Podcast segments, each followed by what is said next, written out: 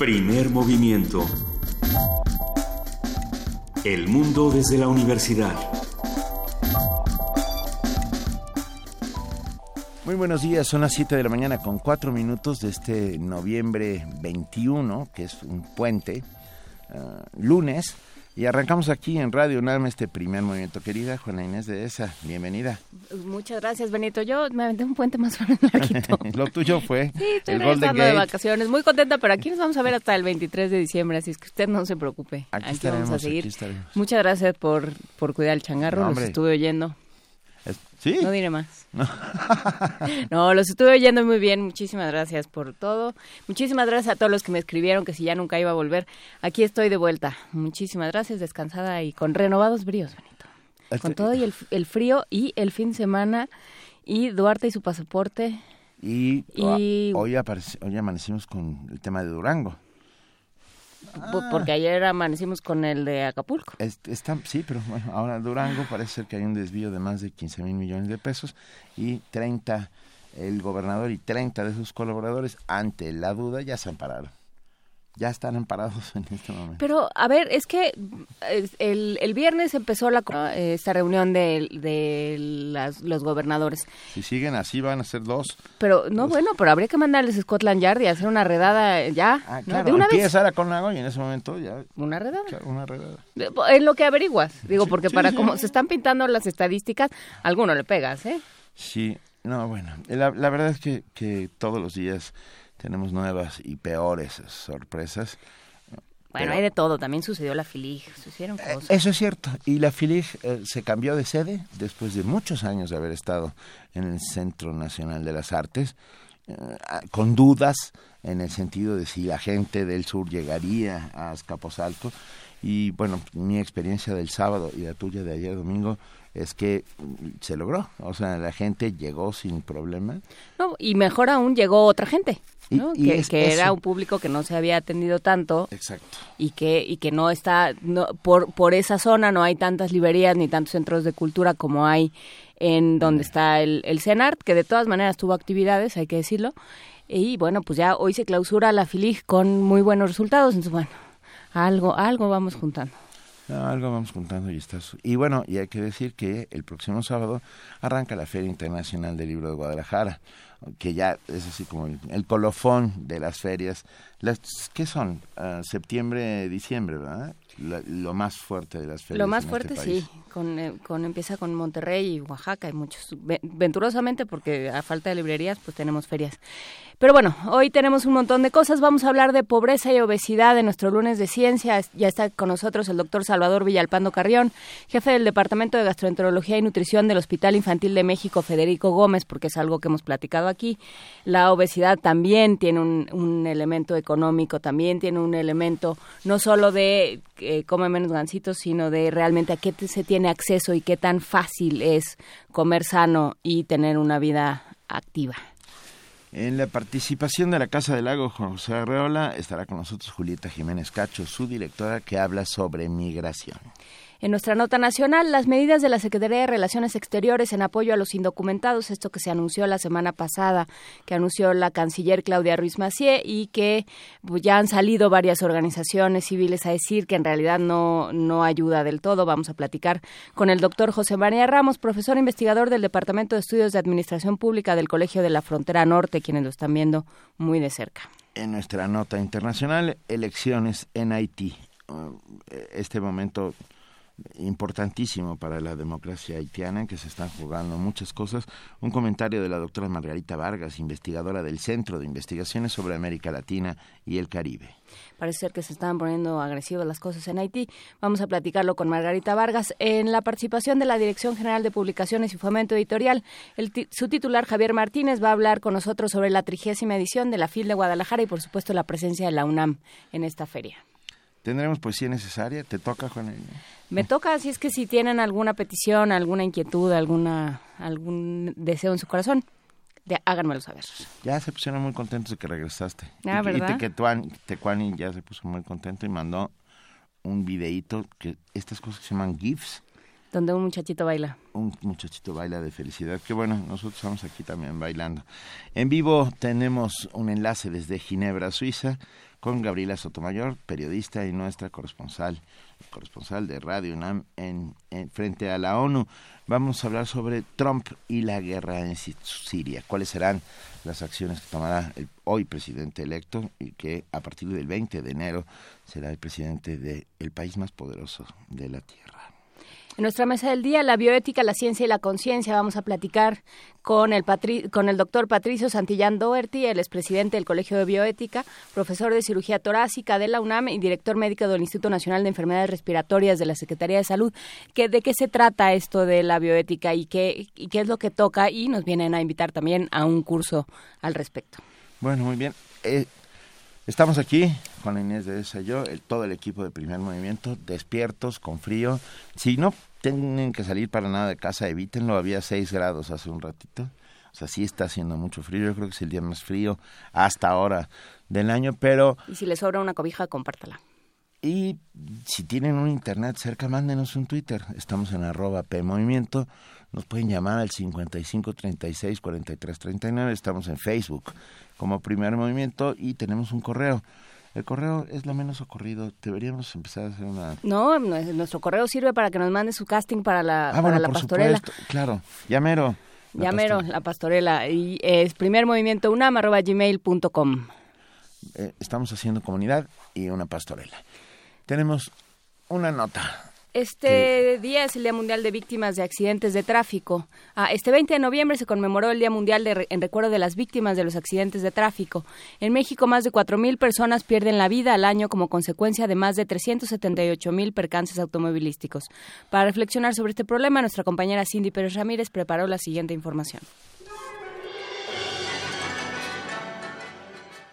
Desde el año 2005, la Organización de las Naciones Unidas celebra el Día Mundial en recuerdo de las víctimas de los accidentes de tráfico. Durante el 2014, en México se registraron más de 378 mil accidentes de tránsito terrestre en las zonas urbanas. El 1.1% de los accidentes registrados tuvieron consecuencias fatales. En total murieron 4 mil personas. El 69.6% de las muertes corresponden a conductores y pasajeros, mientras que el 24.3% se concentran en los peatones que fallecen en el lugar del accidente. De acuerdo con el académico de la Facultad de Arquitectura de la UNAM, José Ávila Méndez, los peatones son los más vulnerables en las calles. Los cruces en la circulación que coinciden con grandes cruces de flujos peatonales, pues son parte de los aspectos más peligrosos. Podemos señalar al respecto de la planeación algunos que requieren incluso un paso a desnivel, como son los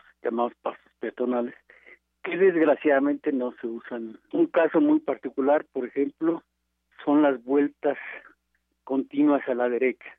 Tienen ventajas para mitigar el, tráfico, pero tienen desventajas en cuanto al riesgo. Los estados de Jalisco, Michoacán, la Ciudad de México, Veracruz, Sinaloa y Chihuahua son las entidades con el mayor número de víctimas mortales en accidentes de tránsito. Ante este panorama, el experto universitario dijo que la seguridad y movilidad tienen una relación directa con el diseño de las banquetas. Por ejemplo, eh, una ciudad moderna, muy bien diseñada como es Manhattan, en Nueva York, Estados Unidos, el promedio de las calles principales tiene banquetas de 8 metros de ancho.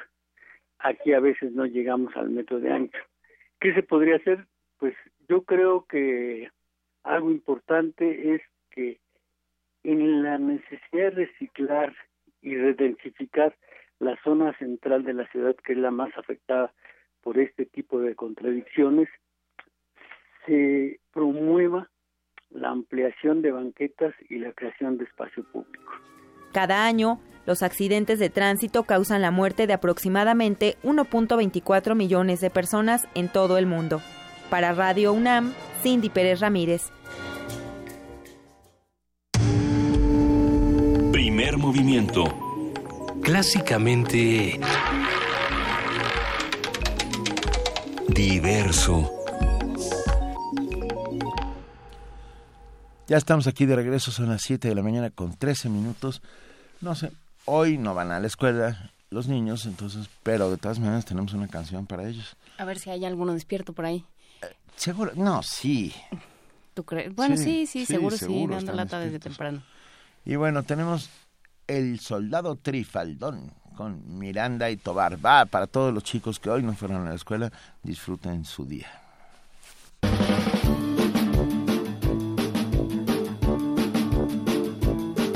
El soldado trifaldón vive dentro de un melón. Las pepitas amarillas forman firme el batallón. Porón, pom, pom, el soldado trifaldón. Porón, pom, pom, el soldado trifaldón. Su espada es de chocolate, su escopeta es de turrón. De caluga es el sombrero del soldado trifaldón. Un día va de paseo con todo su batallón. Va marchando por el campo el soldado trifaldón. Porón, pom, pom, el soldado trifaldón. Porón, pom, pom, el soldado trifaldón. Un ejército de hormigas en correcta formación se encuentra con las pepitas del soldado trifaldón. El que manda las hormigas es un capitán gruñón. Alto dice las pepitas del soldado trifaldón.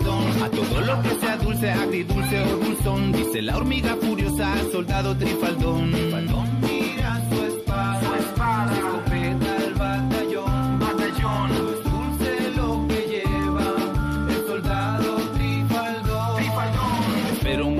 No se apure tanto don. Somos el gran regimiento del soldado trifaldón. Pero el capitán hormiga sin más le da un coscorrón. Y cae de espalda al suelo el soldado trifaldón. Pero muy luego se para valiente como un león. Y desenvaina su espada el soldado trifaldón. Y aunque este chocolate le hace un gran chichón. A la hormiga capitana el soldado trifaldón. Todas las pepas se ríen al ver a este hormigón y el que le hizo el soldado Trifaldón. Pero Trifaldón las calla viendo que un gran lagrimón está llorando la hormiga y el soldado Trifaldón. Se acerca, toma la hormiga, luego le pide perdón. Y hormigas aplauden al soldado Trifaldón y desde entonces van juntos batallón con batallón. Las pepas y las hormigas mandadas por Trifaldón. Porón, pom, pom, el soldado Trifaldón. Porón, pom, pom, el soldado Trifaldón. Porón, pom, pom, el soldado trifaldón, porón, pom, el soldado trifaldón.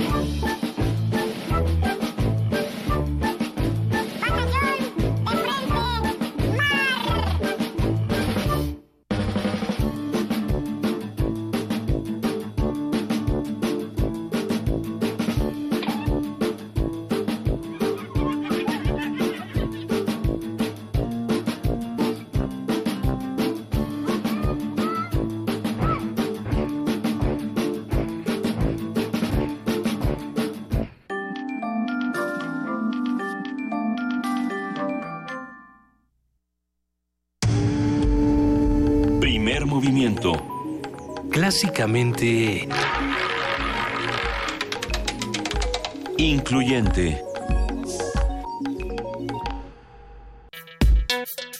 Lunes de Ciencia. Una alimentación nutritiva es esencial para la supervivencia, la salud y el desarrollo físico y psicológico. De acuerdo con la Organización Mundial de la Salud, el sobrepeso y la obesidad son problemas de salud que representan el quinto factor de riesgo en las causas de muerte. Según el estudio Carga económica de la obesidad y sus comorbilidades en pacientes adultos en México, realizado por la UNAM y la UAM, nuestro país invierte 120 mil millones de pesos anuales en programas de salud dedicados al problema de obesidad, es decir, la cuarta parte de los recursos destinados al sector salud. Sin embargo, la investigación revela que el Estado mexicano no contempla los gastos médicos u hospitalarios ni la pérdida económica por la baja productividad laboral de quienes enfrentan problemas de peso. A esto se suma la falta de programas de prevención que agravan la situación sanitaria. La mayoría de la población labora jornadas exten extensas para obtener un salario precario, lo que orilla a las familias a consumir productos insalubres o express, ricos en grasas, poniendo de manifiesto un evidente vínculo entre la falta de oportunidades sociales, los bajos ingresos económicos y el descuido de la alimentación y la salud. Para platicar de ello esta mañana, para, para platicar de si este vínculo existe y si de veras es tan evidente como acabamos de, de decir así de manera tan Contundente. tan contundente. Está aquí Salvador Villalpando Carrión, jefe del Departamento de Gastroenterología y Nutrición del Hospital Infantil de México, Federico Gómez, y sobre todo alguien que se ha dedicado mucho al trabajo con, de obesidad infantil. Es correcto, muchas gracias por Buenos la invitación. días. Buenos días, buenos días a todos. A ver, ¿qué pasa? ¿Sí hay un vínculo entre pobreza y, y obesidad? Eh, Todo mundo imaginaría que fuera al revés, ¿no? Sí. Todavía tenemos esa imagen medieval de que el obeso era el rey, el señor feudal y los grandes obispos, ¿no? Que, que comían, que tenían provisión de alimentos todo el año y se podían poner bien jamones. Y luego Es- Durero ayudó un montón. no, no, participó en, ese, en esa bonita imagen. Y bueno, esa bonita imagen también está dentro de el cerebro, de, o sea, el alma, el, el deseo de, de, de nuestra población mexicana en la que ver a un niño gordito, lo hemos dicho y, y suena súper cliché, pero es totalmente cierto. El tener un, un gordito en casa da felicidad, tranquilidad, este, porque En parte se- es cierto, parece ¿eh? sano, ¿no? Pareciera en mi que casa, sano. mi mujer es muy feliz teniendo un gordito en casa. Sí, pe- pero a lo mejor Perdón, pero- igual que es mismo, muy pero- No divertido. soporté sí. la tentación. No, pero a ver, o sea, un niño sano, un niño gordito es un niño sano. Eh, es- ese es Ese todo es- el, el conflicto, ¿no? Que hoy tenemos que identificar claramente que obesidad no es, no es por mucho salud, implica muchas condiciones de enfermedad y enfermedad crónica y enfermedad crónica grave. Entonces, sí es, este es un conflicto interesante, pero eh, digamos que esta es la parte nada más de, de imagen corporal, social, porque hay, hay muchos otros componentes en este aspecto de obesidad y pobreza, ¿no? Son, es mucho más complicado. Por ejemplo, llega un paciente al Federico Gómez, ya, ya un niño obeso, porque ya, ya, ya los hay, ¿no? Sí, claro. Y, este, entonces, bueno, llega un niño obeso y ¿qué pasa? Tú le dices a los padres, es que mire, tienen que comer más sano. ¿Y qué pasa? No, eh, mira, es que esta parte yo creo que ya una vez que pasan estos, estos, estas fases de contemplación, contemplación, ¿no? Todo lo demás, ya que llegaron al hospital, ya es otra condición. Pero estamos hablando que uno de cada tres niños en México eh, tiene sobrepeso o obesidad.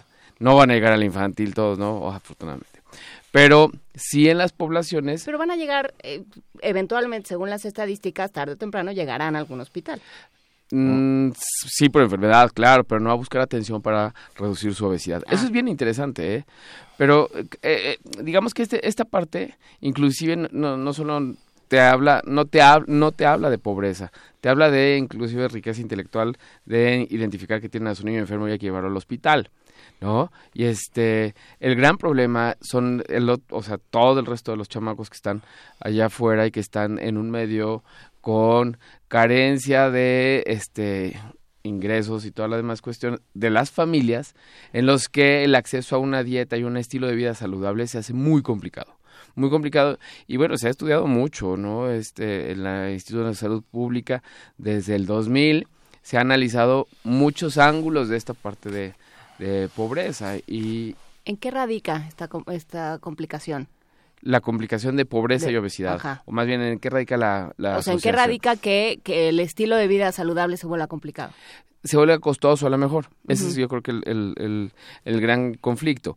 Se vuelve costoso en el sentido de que la accesibilidad a alimentos altamente, en- este, densamente energéticos, ¿no? entiéndase lo que decimos elegantemente los académicos, o sea, en lugar de decir chatarra, alimentos densamente energéticos son muy accesibles, o sea, de disponibilidad, o sea, en la miscelánea de la esquina, en el en lo más profundo de nuestro país vamos a encontrar alimentos altamente, densamente energéticos y muy, muy baratos. Y de pronto, si hay unos cuantos centavitos en la, en la casa, en el hogar, se dispondrán para consumir calorías que en otras condiciones, condiciones de hambruna, no hubieran tenido esa accesibilidad, ¿no? Entonces creo que esos son, son, son los, los componentes, digamos, también eh, geográficos o sociales en los que si hay esa disponibilidad de alimentos donde antes no había y hay un poquito más de recursos donde antes no había, la gente se los va a comer en calorías. Claro. Ahora, es que hay también de pobrezas a pobrezas y con esto hablo de estar por debajo de la línea de la pobreza en lugares donde ni siquiera hay acceso a estos productos porque no tienes dinero para comprarlos. Ah, yo creo que, ah, perdón, hay que distinguir entre unos y otros. Eh, estamos hablando de una pobreza casi urbana eh, de mujeres y padres que trabajan, obreros, etcétera, que salen muy temprano de sus casas y que, y que los niños, bueno, tienen acceso a, a estos contenidos altamente, ener- o sea, la chatarra, pues, para que andamos con eufemismos. Ese oye bien bonito. Sí. ¿no? Altamente Pero te voy a decir una cosa, y hay, hay una serie de publicaciones bien interesantes, el grupo que coordinaba antes Linet Neufeld en, en- en el Instituto de Salud Pública, hacían análisis de eh, los programas sociales, ¿no? De eh, oportunidades, progreso, etcétera, y analizando cuál era el impacto de poner dinero dentro de las comunidades, ¿no? En, términos académicos también se llaman así cash condition programs. Y eso o sea han sido estudiados en muchas partes del mundo y los que lo que se estudió aquí en México es es muy claro. En México tenemos ese gran conflicto. Sobrepeso obesidad más desnutrición crónica. Desnutrición crónica se manifiesta como talla baja. Y esto es analizado en, en, los beneficiarios de programas como estos programas sociales, que tú sabes que son por debajo de línea de pobreza, que tienen suficientemente bien identificado en México ya por muchos años, y que por cada peso que se pueda meter a la comunidad, fíjate qué interesante, baja el índice de masa corporal de las mamás, baja el índice de masa corporal de los niños y sube la talla de los niños, ya de las mamás ya no, pero de los niños o sea, sube la si hay una buena alimentación, o sea, ese peso sí se utiliza en una buena alimentación. Ese peso de dinero, de dinero, exacto. Oye, ahí ya nos confundimos. Ese peso de dinero sí acaba transformando en una buena alimentación, en opciones saludables que puedan estar accesibles a ese condicionamiento ¿no? Que eso es lo, los programas sociales en México, esa, esa característica tienen, que se condiciona a que llevemos actividades específicas como acceso a alimentos saludables, actividad física, escolaridad, etcétera. ¿Y, en qué fue en lo que fallamos, Salvador? Una vez más, en la información. En educación, yo creo. En educación, información, sí, o sea, no, no, no eh, explicar cómo funciona. que no es, mm, es, que mira yo creo que aquí no no, no tanto era el programa el que no, no son los programas los que tienen el conflicto. Es que toda vez que culturalmente tenemos 200 años metidos en que cada ciclo nos hace con la incertidumbre de que no va a haber alimentos y, y de pronto después de los 60 70 80 hay disponibilidad de todos los alimentos todo el año o sea, tú no te vas a quedar a ver si, si el próximo ciclo va a haber otra vez disponibilidad de alimentos. La gente se consume culturalmente cuando hay los alimentos, ¿no? Entonces creo que eso tiene que ver eh, con esta, esta parte de cultura. Siempre lo hemos platicado que los mexicanos comemos como, como esta parte criolla de hasta la saciedad como ocurría con nuestros nuestros aztecas, nuestros ancestros este indígenas locales y con la festividad de los españoles, ¿no? Entonces pues, es una mezcla fuerte, explosiva. Pero a ver, no, o sea, hablemos de acceso, porque porque claro, se puede tener la información o sea, inclusive si puedes, si tienes el, la, la información y tienes los medios, no necesariamente tienes el acceso. A los alimentos, quieres decir. A, a, una alimentación saludable. Estamos de acuerdo. O sea, pero entonces ahí cómo intervienes? O sea, si, si piensas, piensa en una población de gente que trabaja en un edificio de Polanco. Ya. ¿Cómo le hace? No, no, es que, mira, yo, yo creo, Juan Inés, que aquí el, el, el, planteamiento y la accesibilidad de esta parte de los... No es tanto en esta en, la zona urbana, no, es lo que, pura, ¿no? lo que dice Benito. Este, este movimiento de tres horas de commuting o de, de transbordos a través de la ciudad son tres horas de oportunidades perdidas de una alimentación sana y un estilo de vida saludable. O sea, esto es, es, muy difícil, o sea, esta es en la parte que nos corresponde aquí, por ejemplo, en la Ciudad de México, pero piensa, vamos a ir un poquito más allá, a la zona suburbana en lo que los chicos no se desplazan hacia el interior de la ciudad o las familias no se desplazan y viven más en la comunidad, en la localidad.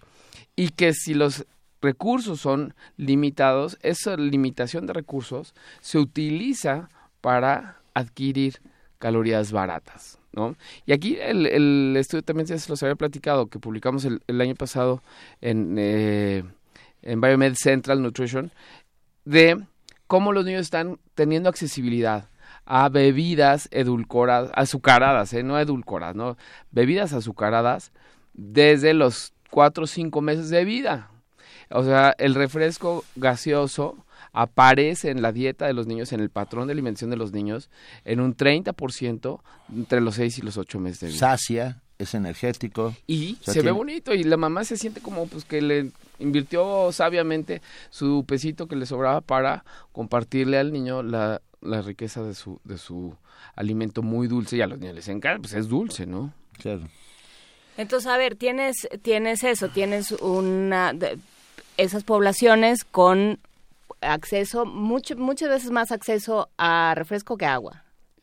Mm, por mucho, sí, claro, y que culturalmente eso también es, es muy eh, apetecible. Ustedes lo han oído también, ¿no? Los rituales en Chiapas, en estas zonas que eh, se, se, usaba pozol, ahora podría ser sustituido por, por un refresco oscuro, ¿no? Entonces, son, son esas cosas que dices, bueno, culturalmente se necesitaba esto aquí, pues el, en, en, la esencia sí, porque era el, el lo, más eh, el, la cosa más elegante que podían ofrecerle a su invitado pues era un pozol, ahora es una, una Coca-Cola, ¿no? ¿Y cómo cambias esto? O sea, cuando, ¿cómo, cómo convences? O sea, hablemos de pacientes, pues porque son los que te tocan, o bueno, sí, o porque, no. bueno, no vas al campo y, y vas este, evangelizando gente, pero ¿O sí?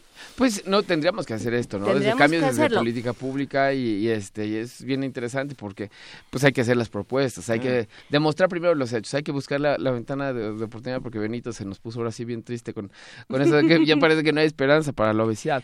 Y sí hay, ¿no? Sí pero hay. pero sí hay un sí tiene que haber un cambio de modelo, digamos, de esta idea de eh, de estos alimentos altamente calóricos y altamente energéticos, como lo llaman, eh, como un símbolo de estatus o de o como lo más accesible, o sea, hay una mezcla ahí entre entre estatus y accesibilidad, ¿no? Es total y absolutamente, ¿no? ¿Y cómo lo cambias? ¿Cómo, cómo regresas a la gente a pensar lo mejor que le puede dar a usted a su hijo es un tlacoyo? O, o sea, esta es la parte de donde entra educación. Uh -huh. O sea, pero ¿dónde tienes que educar? Primero, uno es conseguir la información que ya la, la tenemos ahora hacia la mano, ¿no? Uh -huh cómo son los patrones de alimentación de los niños, cómo los pediatras creemos que nos hacen caso las mamás y nos damos cuenta que absolutamente no nos hacen nada de caso. Entonces, ¿Cuáles son los patrones de alimentación? Esto es lo que les platicaba, ¿no? Que tenemos niños que comen más o menos, eh, que están recibiendo bebidas azucaradas 30% entre los 6 y 8 meses de vida. Y en los dos primeros años de la vida, los niños mexicanos, solamente el 20% de los niños, 20% de los niños con, este, com comen verdura en un día regular. 50% comen fruta. Si 20% comen fruta, verdura, 50% comen fruta, ¿qué, ¿Qué comen? Comiendo? Claro, Está, ¿qué comen? Estos sustitutos calóricos que están altamente presentes. Porque no, ¿no? comen carne ni huevos. ¿eh? No, ah, no, bueno, te digo, carne en este grupo de edad ni el 7%, ni el 7%. Y estos patrones que empiezan, a- que aprendemos antes de los dos años de vida, son nuestros patrones para toda la vida. Entonces, esto es bien importante que si, que si tenemos un recurso, o sea, lo invirtamos sabiamente para nuestra familia. Que verduras, frutas, cereales, este hierro, carne, o sea, son, son las cosas que necesitamos para, para un desarrollo adecuado. Y pensar, por ejemplo, ya, eh, niños un poco más grandes, en edad preescolar y, y ya en primaria, a hacer comedores, o sea, que, co que desayunen y coman en la escuela. ¿No nos saldría más barato que estar después atendiendo Sí, a todos los sí. diabéticos? Creo que no, Juan Inés, creo que esa es una idea de, este, de, de- de nuestro pasado priista, que este que nuestro papá nos iba a dar con la, cuch- la gran cuchara priista de comer a todos. Pero pues, como Entonces, Estado lo- te sale más barato. No, pero ahí te va. O sea, porque los niños desayunan en su casa, desayunan en el comedor, comen en su casa y luego comen en el comedor otra vez. Entonces, sí, la accesibilidad al exceso de comida también va a ser una, un gran conflicto. Entonces, este, eh, sí hay programas y, cuando vemos estos, sí tienen su utilidad. Estos programas sociales eh, de cash condition, o sea, de el eh, aporte condicionado económico a las familias, poniéndoles uno educación y dos este eh, opciones saludables de alimentación. Pero nuevamente no es todo, ¿no? Actividad física, estilo de vida saludable. Actividad física, piensa en actividad física en una comunidad donde no puedes salir a la calle eh, de- después de las Reynosa. 4 de la tarde, 5 de la tarde, porque pues, la cosa ya se puso peligrosa, ¿no? A ver, ¿y cómo condicionan estos estos apoyos? Porque hubo un caso en Nueva York donde ah, el, el- creo que fue Bloomberg, que ya ves que todo quería prohibir, que era el que estaba peleado con los refrescos. Y entonces hubo un momento en el que dijo, bueno, muy bien, no se pueden utilizar eh, las eh, los cupones de comida Ajá, que le dan a, a los grupos más vulnerables para comprar refrescos. Es y correcto. entonces dijeron, eso es anticonstitucional porque usted lo que está diciendo es que somos pobres y además no sabemos elegir. Es que Y sí, entonces- estamos mensos, ¿no? Somos pobres y además somos mensos. Y entonces no se lo vamos a permitir. Y, y no se permitió que se condicionara eso. No, y este... Que sí, este, toman, tomamos malas ser, ¿no? elecciones. Sí, por Sí, supuesto. es cierto y eso, que tomamos malas Y eso al final de cuentas es el argumento de los refresqueros, ¿no? O sea, tú elige que por ti mismo, que no anden pensando por ti. Y bueno, pues mercadológicamente es un hitazo, pero al final del día, como Estado ahí sí participa, ¿no? O sea, ahí sí participa, ¿no? Esencialmente en la distribución de este de las opciones saludables dentro de, los, los CABIS, estos famosos, este, donde se adquiere con, por medio de la tarjeta las, este, las opciones de alimentos que hay ahí adentro. ¿Y cuáles hay? O sea, ahí no, hay... no hay refrescos, por ejemplo. No hay refrescos, no hay, o sea, no hay estos, estos alimentos que tienen calorías vacías. Es que si hay algunos, pero que tienen pero que entre todo el perfil son los menos son los, son los más saludables no y que de pronto pudiera haber accesibilidad ahí a cereales con hierro para niños que hubiera ahí este eh, proteínas eh, de, origen animal para las familias. O sea, sí cuesta trabajo y sí como la, toma de decisiones es, es de la política de, salud es donde se tiene que ocurrir esto. En el consultorio, triste y desafortunadamente no funciona tanto. La parte de educación con, con los colegas médicos, colegas pediatras, es otra parte importante. Primero informarles que, como les decía, ¿no? las mamás no nos hacen caso. Este, pero al no hacernos caso, a lo mejor hay que ser más enfáticos, más insistentes y tener bien claro, ¿no? Que una galleta, ¿no? Industrializada con azúcar, no es un cereal, ¿no? O sea, es un carbohidrato igual que un cereal, pero no tiene fibra, no tiene vitaminas, no tiene hierro, etcétera, y no sustituye una cosa a la otra, ¿no? Por ejemplo, este el atole, y es una cosa súper común, y el licuado, o sea, echar todas las frutas y todas las verduras dentro de un vaso, ponerle la licuadora, echarle sus dos, tres cucharadas de azúcar, no convierte en un desayuno, porque pierdes todas esas este, este, propiedades organolépticas de los alimentos al estarlos comiendo en su forma natural y que habitualmente consumes muchas más calorías de las que potencialmente comerías si masticaras los alimentos, por decirlo de alguna forma, ¿no? Este, entonces hay muchas muchas cosas que culturalmente hemos hecho sustituir a nuestra alimentación sana y que tenemos accesibilidad a ella y creo que es la parte donde tenemos que entrarle desde la propuesta educativa, ¿no? de de nuestra población, empezando por nuestra población médica también. A ver, y entonces ahí, ahí vamos. ¿Qué hace uno con, con el secretario de salud diciendo es que tenemos una, una epidemia de obesidad y de diabetes. Ah, no, esta, qué vamos a hacer? Montarnos en esto, aprovechar, ya sabemos, ya tenemos datos, ahora sí, vamos a, a trabajar con lo que ya tenemos información y hacer propuestas bien críticas, ¿no? Bien y críticas. Tratémosla como epidemia tratémosle como epidemia, como alarma. Y respondamos, claro, y respondamos exactamente igual que se trata una epidemia. Ponernos nuestra, nuestra banda de, de, de, este, de emergencia nacional y, y hacer las cosas tal cual, ¿no? No, no nos distraigamos en, ah. en, otro tipo de, de intereses. Sí, la obesidad pues ustedes me han invitado aquí a decirles, sí, sí, eso. sí está fea la cosa, sí está fea la cosa. Dice Bárbara Linares, creo que no se puede culpar a la cultura sin tomar en cuenta la desigualdad social. Lo que pasa es que la desigualdad social tiene que ver justamente con la cultura, o viceversa. Y viceversa. O sea, llevamos 500 años con la desigualdad social y cada vez se acendrá más de, de maneras, eh, francamente, típicas. No hay, no hay discusión al respecto. Yo, yo tengo la impresión de que en algunos poblaciones alejadas de estos, de todos estos, ¿cómo los, el eufemismo de, ¿cómo se llama? densidad energética. De densidad energética.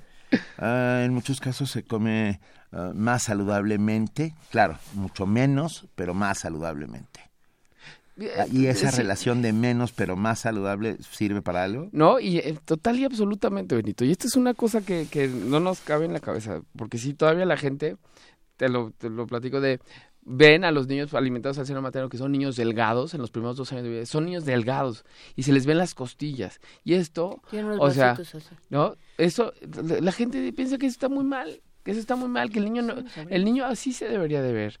Y, y el, mismo médico, el mismo médico en el consultorio le dije, no, ya, suspende el seno materno porque tu niño está muy flaco y no está ganando bien de peso ese no ganar de peso es parte del desarrollo humano saludable.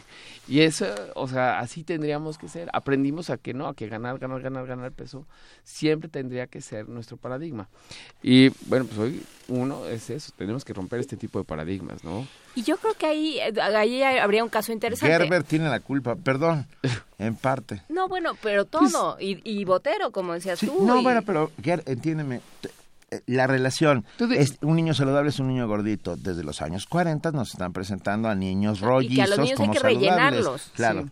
Pero, pero de pronto cuando me, me haces un planteamiento de este tipo de, de alimentos, a mí no, no me da mayor preocupación, al revés. O sea, si los si es fruta, si es verdura y si es este, este tipo de cosas, yo prefiero Bueno, pero no hablaba de la comida, hablaba Sí, no, de la imagen. Solo de la imagen. Estoy totalmente de acuerdo. La imagen del niño redondito. Sí. Y quisiéramos que así fueran todos los niños. Y así, en general, sí, tú, tú los ves y son caritas redondas habitualmente con, con, con pancitas flaquitas. Y eso es muy saludable. O sea, el niño sin panza, que se les ven las, las, este, las costillas, es un niño sano. Y eso, uno, es parte de, lo de, de- de mi proceso de educación también. Pésalo, mídelo y ponlo en una tabla y vas a ver que es un niño sano. Y eso es una de las cosas que cuesta trabajo también transmitir. Pero además yo creo que ahí hay una hay una cosa interesante. Yo creo que pensando en los que alcanzan oportunidad, o sea, los que están en oportunidades tienen estos incentivos y estos controles De acuerdísimo. sí. con, con, con este con los apoyos. Y bueno, luego estará una franja más informada, pero en medio queda un montón de gente que no está en oportunidades y que tiene todos estos eh, conceptos como hechos bola. Y ahí es, yo creo, donde está dando, o sea, lo estoy viendo desde afuera, ah, completamente de manera intuitiva. O sea, ahí hay una franja que es la que está alimentando este problema de obesidad y de diabetes y que nos va a, como, como Estado y como población, nos va a costar muchísimo. Nos Eh, está eh, costando. O sea, totalmente, ¿no? El, grue- el gran grueso de la población, nuestra gran franja de población. Y esto, bueno, pues las oportunidades, bueno, las oportunidades, suena a programa, pero las posibilidades, las opciones alimentarias y de actividad física son muy reducidas. Y creo que es ahí donde tenemos que entrarle, ¿no? Tener Mm. más posibilidad de eh, opciones saludables en alimentos, opciones saludables en actividad física, de vida saludable, que este que tuviera mejor distribución en la población. Y bueno, mira, esto comprometernos todos nuevamente siempre eh, eh, el primer movimiento siempre acabamos nosotros somos la sociedad civil somos la respuesta no sí porque eh, digo el gobierno ya lo levantó como alarma como alerta pero no solito no va a poder hacer todo lo que necesitamos que se haga Y tampoco parece ser que sean cosas que se puedan resolver en la casa, porque en la casa los padres no están. O sea, ¿qué haces cuando, eh, cuando los papás tienen que salir a las 6 de la mañana o a las 5 de la mañana a trabajar? Este, ¿no? Los niños a lo mejor los, los lleva la abuela o la tía a la escuela. O sea, ¿qué haces cuando no, no puedes contar con que en casa va a haber un apoyo? Mira, mm, no contamos a lo mejor con el papá, mamá, este, físicamente, pero siempre el, el cuidador principal, eh, que eh, Los se abuelos. traduce como abuelo, y son abuelos jóvenes, ¿eh? también esto hay que tener en consideración, tienen posibilidad de aprendizaje, tienen posibilidad de, de completar información adecuada de este de condiciones nutricionales de opciones saludables de alimentación o sea no asumamos que porque son abuelitos ya este los ten- tenemos todo perdido al revés no yo creo que son buenas opciones y, y que podemos entrar también por ahí para participar con la con la comunidad Yo, sí, otra vez, la, la, esta brecha económica que obliga a unos a vivir en la línea de baja pobreza y los otros, y, por todos lados, es que me empiezo a poner muy de mal humor. Tiene que ver con, con falta de oportunidades, con cómo funcionan nuestras democracias, etcétera. Pero Con en falta este de momento, tiempo. Sí, la decretada la epidemia hay que reaccionar como si Es- justamente como si fuera una epidemia de virus, pues que mata Tal y mata cual. exactamente igual Tal que cual. mata una epidemia viral. Y insisto, la información es lo que está lo que está fallando. Eh, durante muchos años mm, con la imagen del niño rollizo es un niño sano, hem- hemos embutido a los niños de cosas para que se vean gorditos, pues, ¿no? Para que se vean, pero no están sanos necesariamente. Eso- así comenzó esta conversación. exacto Y van adquiriendo hábitos que no se les van a quitar. que de- nuevamente si estos patrones los aprendemos desde los dos primeros años de vida es muy complicado después empezar a hacer cambios no entonces dónde empezamos desde el embarazo, antes del embarazo, antes del primer mal pensamiento de las mamás, tenemos ya que estar viendo que esta mamá tenga antes de embarazarse una condición saludable para tener un, un, embarazo saludable, que nazca un bebé saludable, le podamos dar su lactancia materna saludable y tener opciones adecuadas en esos dos primeros años para mantener un patrón de, de alimentación el resto de su vida que sea suficientemente saludable. Sí, pero para eso necesitas, o sea, ahí sí, hablando de políticas públicas, necesitas un sistema de salud que funcione, Eficiente. que tenga presupuesto. que tenga suficientes médicos este, y parteras que atiendan a esas mujeres porque también hay una condición de epigenética en la que no nos vamos a meter. Eh, sabía que ibas a sacar tu palabra porque tengan. me gusta mucho sí. lo de la epigenética, no me molestes, pero a ver, o sea, pero sí es cierto, o sea, a ver, señor secretario de salud, de veras es una epidemia, pues vamos, vamos viendo quién está dando la atención. Uh -huh.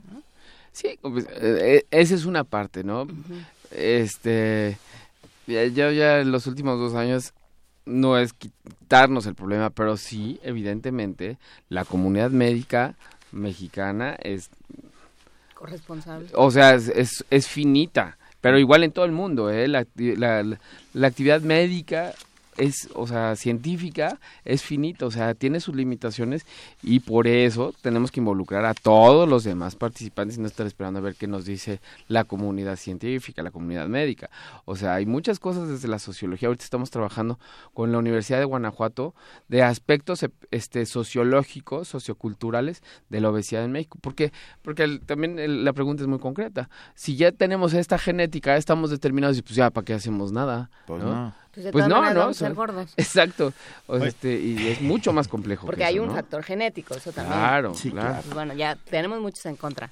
Doctor Salvador Villalpano Carrión, jefe del Departamento de Gastroenterología y Nutrición del, del, Hospital Infantil de México, Federico Gómez. Como siempre, muchas gracias por estar con nosotros esta mañana aquí en Primer Momento y siempre. Eh, una última, ¿es reversible esta epidemia? Yo creo que si no fuera reversible, no, no ni siquiera levantarías la, la, epidemia, ya nos quedamos todos calladitos y empieza a caer. No, pero es muy reversible, estamos en un buen momento, creo que estamos en buen momento para hacer muchas cosas proactivas para, para detener la, la problemática y mejorar la condición de salud de, de, un montón de gente que ya está afectada. Ahorita. Todos esos niños que ahorita se van a desayunar un plato de cereal con leche o un licuado. Un no licuado, lo haga, deténgase. Es, es, no, vayan, este, cambien, cámbienlo por una mandarina en gajos, ¿sí? un huevito revuelto con, con jamoncito, con su aceite o mantequilla, este pan integral tostado, ¿no? Listo. ¿Integral? Sí. Claro, Sí. ¿no? Sus cereales integrales para tener la fibra y todo lo demás. ¿No? Bueno. Y bueno, quién sabe quién esté despierto ahorita, en, ¿no? En Puente. al- solo- ¿Hay algún? Sí, hay, Ah, hay sí gente despierta, sí, sí. sí hay. El amigo Mimo, porque es su cumpleaños. Felicidades, Memo. En fin, vámonos. Un abrazo, gracias. Muchísimas Salvador. gracias, como No, siempre, Benito, Juan no, Inés. No, un inmenso privilegio. Gracias. bien el resto de la semana. Bueno, No comen comen, bien. comen frutas y verduras. Aliméntate sanamente. Vamos a una nota. Muchas gracias.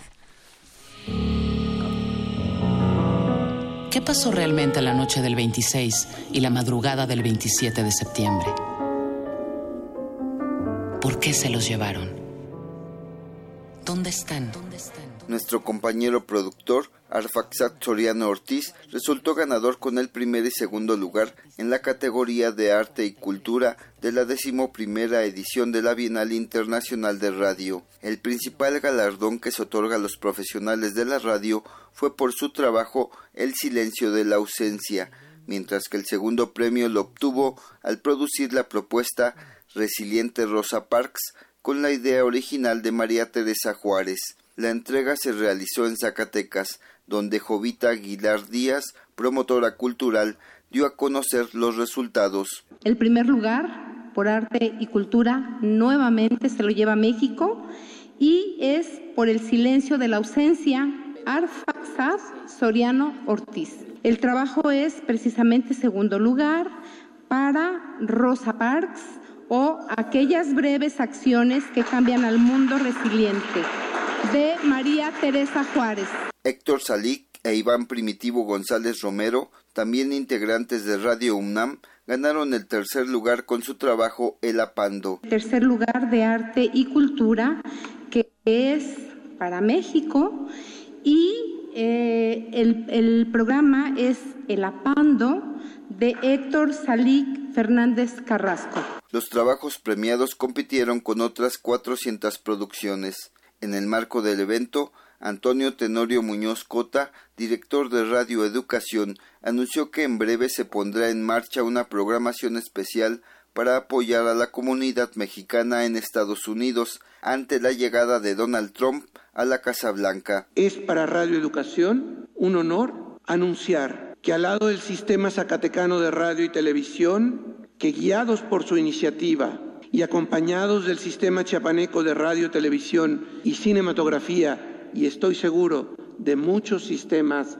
más. Y con el concurso de las emisoras con las que en Estados Unidos hemos venido trabajando desde hace algún tiempo, nos dispondremos a preparar con la mayor celeridad posible una programación especial urgente que refrende nuestra convicción y nuestra obligación de estar codo con codo con nuestros hermanos mexicanos que viven en Estados Unidos. Las actividades de la primera Bienal Internacional de Radio se extenderán por diversas partes del país hasta octubre del 2017. Para Radio UNAM, Antonio Quijano.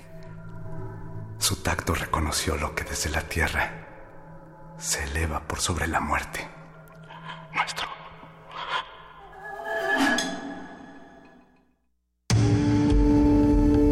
Primer movimiento clásicamente reflexivo.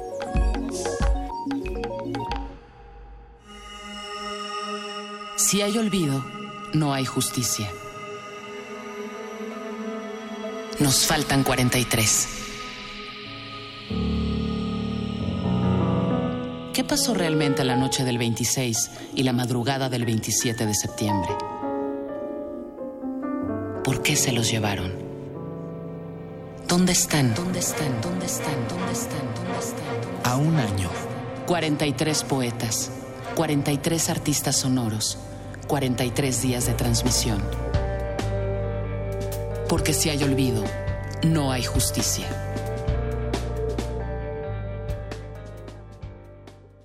El silencio de la ausencia. Uno.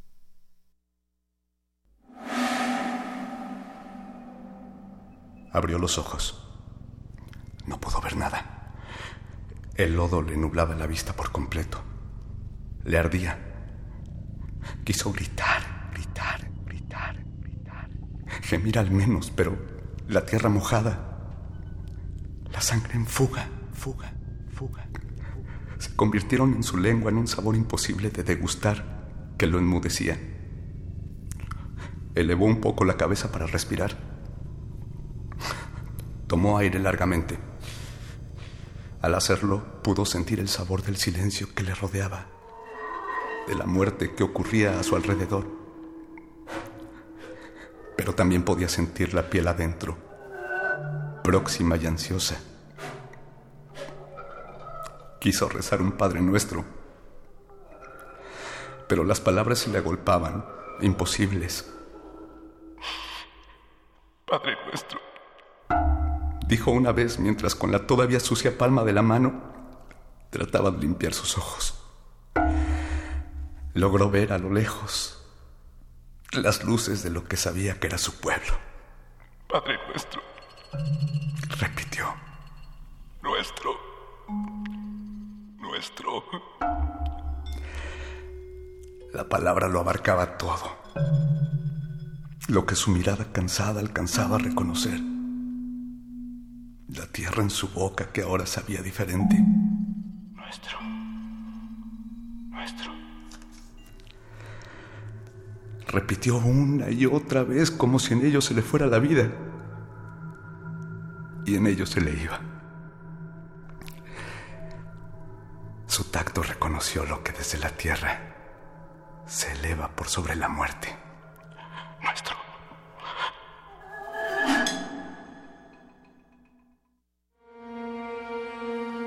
Poema El silencio de la ausencia, de Francisco de León. Voces, José Luis Reza y Margarita Castillo. Producción y montaje, Arfaxado Ortiz. Si hay olvido, no hay justicia. Nos faltan 43 y 24 mil. Una producción coordinada por Radio UNAM.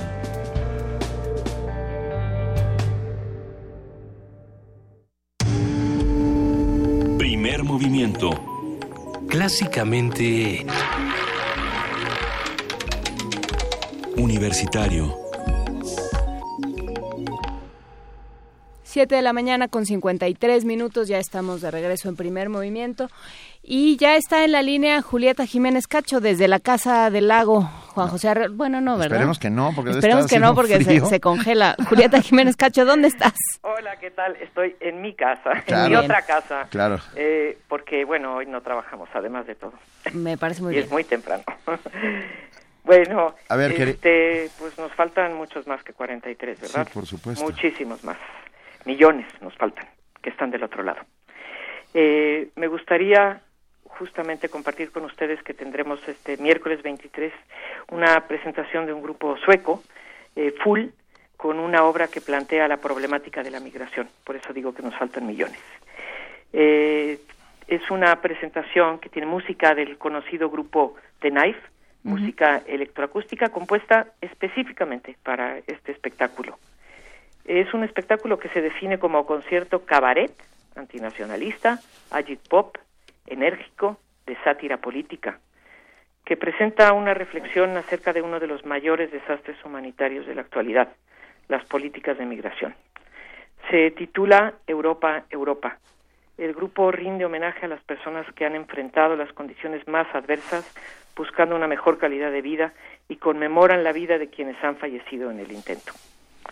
En los tiempos que corren, la migración es un tema de preocupación en todo el mundo.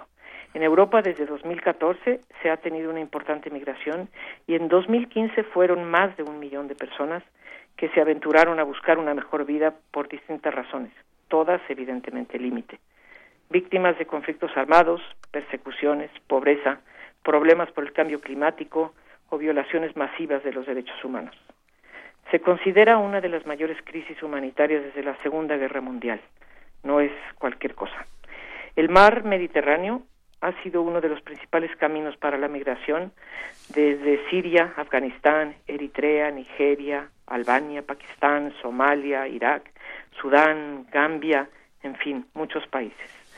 Gente que ha ingresado por esta ruta principalmente a través de Grecia e Italia para continuar hacia Europa Central y Europa del Norte. Es ese mar en donde también han perdido la vida en naufragios miles de personas. El Mediterráneo que inspiró una hermosa canción de Joan Manuel Serrat y él dice ahora que aquel mar queda muy lejos de este en donde hoy la gente se deja la vida tratando de ponerse a salvo de la guerra. Es hoy una fosa común de más de 4.200 muertos en un año. Por otra parte, hoy tiene al mundo entero en alerta el futuro presidente del país más poderoso del mundo. Y para México, Estados Unidos de América y Donald Trump, con sus planteamientos y amenazas hacia los migrantes, es una gran preocupación y representa un gran reto.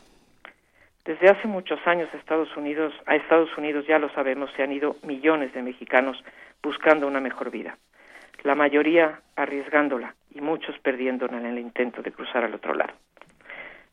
No soy quien para plantear soluciones, pero me he preguntado con frecuencia qué tendríamos que hacer para que los mexicanos no tengan que irse a trabajar al país del norte. ¿Por qué en su país no encuentran posibilidades de tener una vida digna?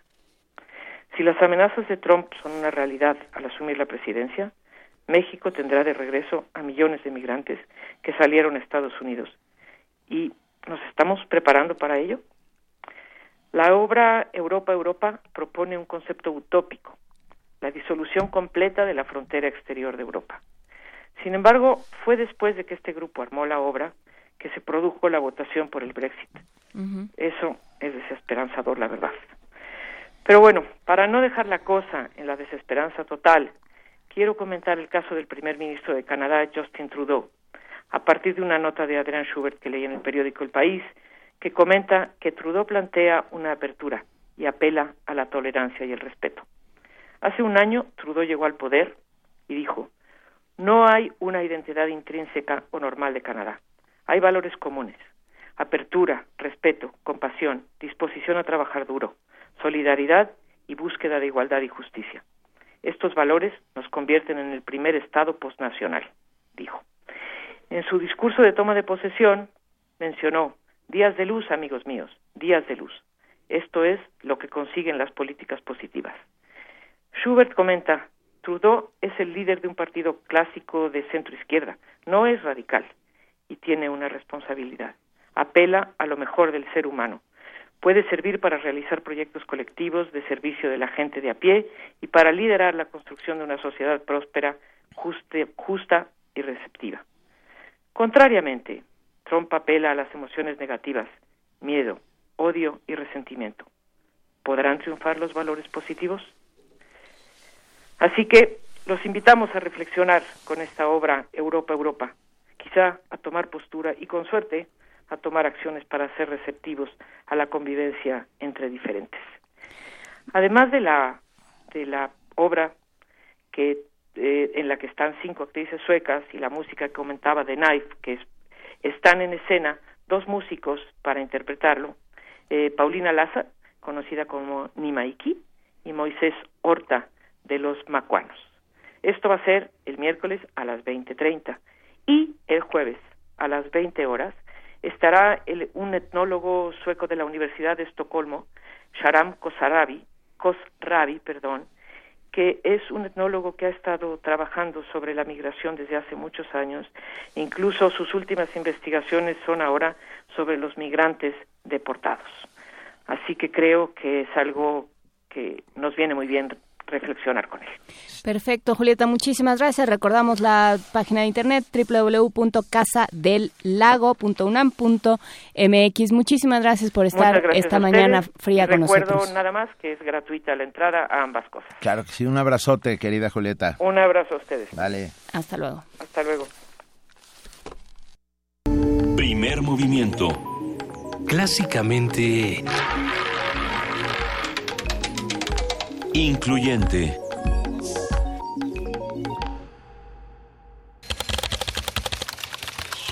informativo. La UNAM.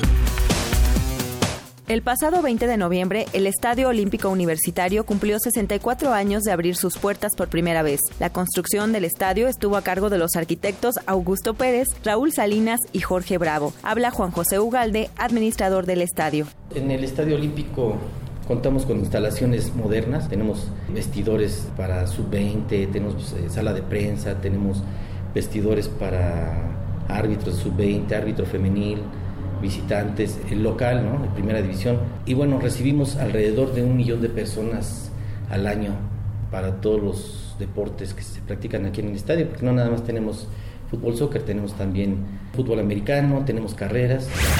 Tres alumnas de la licenciatura en Relaciones Internacionales de la Facultad de Ciencias Políticas y Sociales de la UNAM ganaron el concurso de ensayo Año Dual México-Alemania, Perspectivas de una relación bilateral y su proyección global. Se trata de Gabriela Balbina Pérez, Delia Iraíz Hernández y Pamela Anabel Carvajal. Nacional. La declaración patrimonial presentada por el gobernador con licencia de Veracruz, Javier Duarte, no fue auditada por la Contraloría Estatal. Habla el Contralor de la entidad, Ricardo García. Esta Contraloría General denunció ante la Fiscalía General del Estado la falsa certificación de obras por 1.063 millones de pesos, obras materiales que no existen, pero que sí fueron cobradas por el gobierno del Estado a Banobras. La Auditoría Superior de la Federación informó de un presunto desfalco por más de 4 mil millones de pesos en Durango durante la administración de Jorge Herrera Caldera. El exgobernador priista dejó una deuda pública por más de 15 mil millones de pesos. En Guerrero se cumplieron tres días del secuestro de 10 personas en la localidad de San Jerónimo. Autoridades informaron que los captores ya establecieron contacto con los familiares. El gobernador del estado, Héctor Astudillo, dijo que se mantienen los operativos de búsqueda. Desde que se conoció este asunto, eh, hay una intervención por parte de la Fiscalía, por parte de la Policía del Estado y en una eh, operación coordinada también con el Ejército Mexicano. México atraviesa por la peor situación política, social y económica que haya vivido desde el estallido de la revolución, aseguró la iniciativa por México hoy, encabezada por Cuauhtémoc Cárdenas, Porfirio Muñoz Ledo e Ifigenia Martínez. Francisco Bravo, integrante de la Comisión Política de la CENTE, fue removido del cargo de director de la Escuela Primaria Leonardo Bravo de la Ciudad de México, informó la Administración Federal de Servicio Educativo en la capital. La Comisión de Vivienda de la Asamblea Legislativa del Distrito Federal informó que solicitará un incremento de 370 millones de pesos para que el Instituto de Vivienda compre más terrenos para construir nuevas casas de interés social y popular. Economía y finanzas. La Procuraduría Federal del Consumidor ha recibido 284 reclamaciones contra diversas empresas que participan en la campaña comercial El Buen Fin. De ellas, 91% se han resuelto en favor de los consumidores. La banca de México sería la más expuesta de América Latina si el presidente electo de Estados Unidos, Donald Trump, cumple sus promesas en materia económica, aseguran autoridades del sector en nuestro país. Internacional.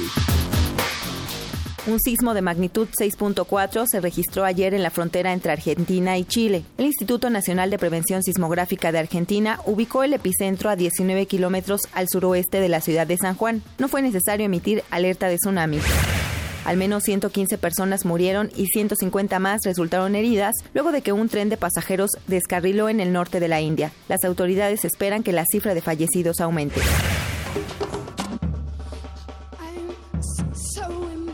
Un día como hoy.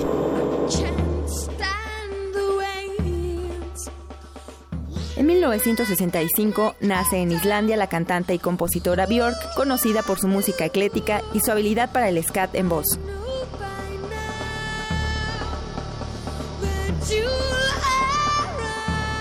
Hasta aquí el corte en una hora más información. Radio UNAM, clásicamente informativa. Abrir puertas. Perder el miedo. Abrazar lo nuevo. Aprender. Especializarte. Basta que quieras dar el paso. Atrévete con los cursos y diplomados que la UNAM tiene para ti. Ingresa a docencia.tic.unam.mx y lánzate a una nueva aventura que cambiará tu vida. Vive plenamente tu vida digital. Dirección General de Cómputo y de Tecnologías de Información y Comunicación, UNAM.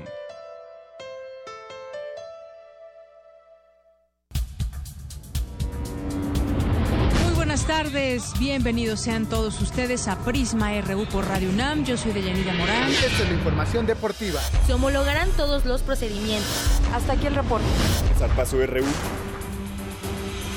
Prisma RU de lunes a viernes. De lunes a viernes. De 1 a 3 de la tarde.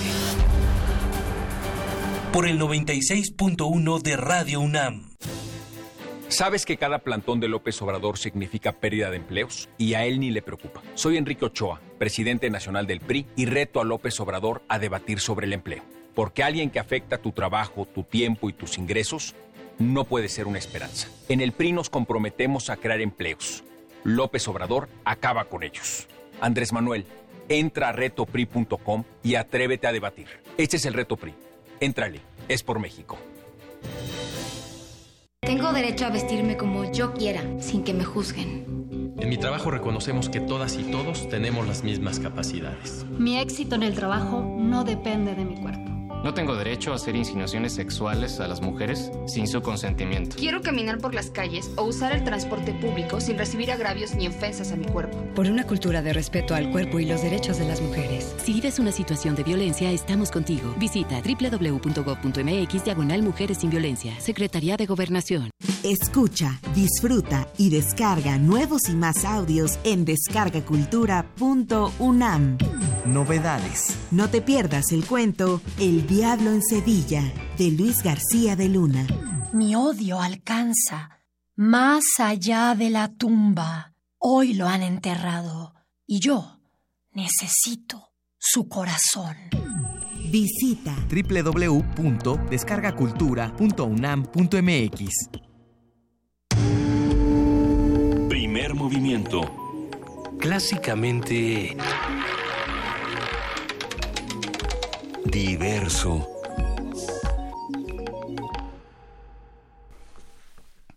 Son las 8 de la mañana con 8 minutos. Muchas gracias a todos los que están despiertos y a pesar del frío se han tomado la molestia de marcarnos por teléfono, por ejemplo, como Pepo Esconcelli de 70 años que nos llama desde Ciudad Universitaria, nos pide resaltar el problema de la mala distribución de recursos económicos. Pues, pues eh, sí, de alguna otra manera inciden sin duda en los programas de salud eh, pública. Sin duda, sin duda. Patricia Rubio Marroquín, de 52, nos han puesto, no voy a decir las edades, pero bueno, nos llama de la delegación Cuauhtémoc, saluda a todo primer movimiento, mucha suerte con este frío mañanero. Gracias. Es que las edades le sirven a nuestro evaluador de audiencia. Ok, Moisés Mercado León nos llama de granjas de San Antonio de Iztapalapa y pide resaltar el descuido del Estado del bienestar general por presión de transnacionales como Coca-Cola, producto muy dañino del que México es principal consumidor. Y por otro lado, en Twitter también tenemos a Cristian Jiménez, de Guillén Villoro, José Luis Sánchez, Flora Cornejo, Bárbara Linares, eh, Mil Canava, Mario Mora, un abrazo, Felipe Báez Vargas, Patricia Romero, mil gracias a todos por estar con acompañándonos en esta fría mañana de lunes. Y ya está en la línea, ya vamos a nuestra nota nacional. Primer movimiento. Clásicamente... Reflexivo.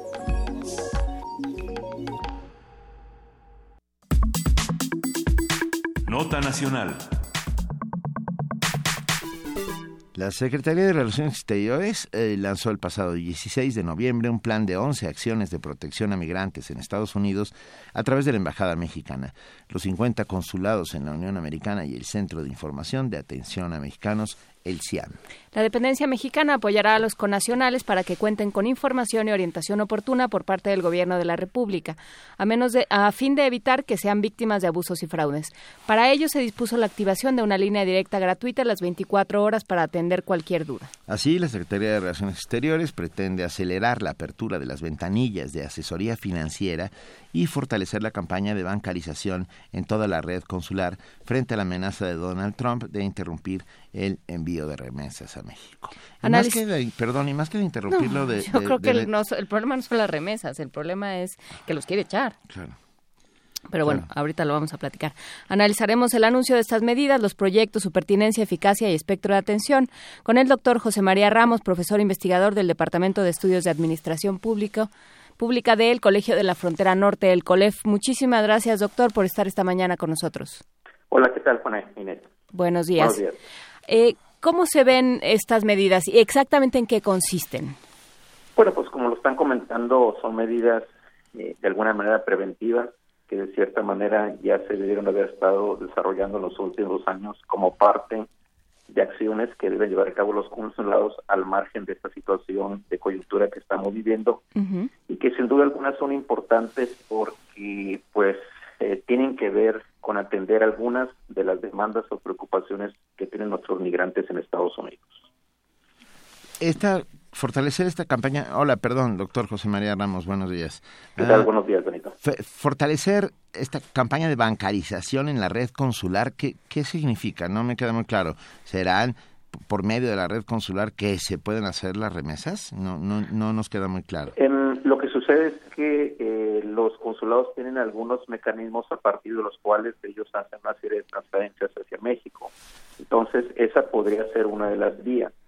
Sin embargo, yo creo que antes de llegar a ese tipo de, acciones, lo más importante, además de esas acciones indicadas, creo que hay dos que me parecen fundamentales. Una de ellos, destacar en los principales eh, medios, tanto impresos como en demás círculos de, de opinión en Estados Unidos, y sobre todo acciones de cabildeo en el Congreso y especialmente en aquellos comités que tienen una gran influencia sobre los temas de migración, los aportes que tiene la comunidad mexicana, tanto indocumentada como legalizada en Estados Unidos. Esto es fundamental porque desafortunadamente hay todavía un gran desconocimiento de estos aportes.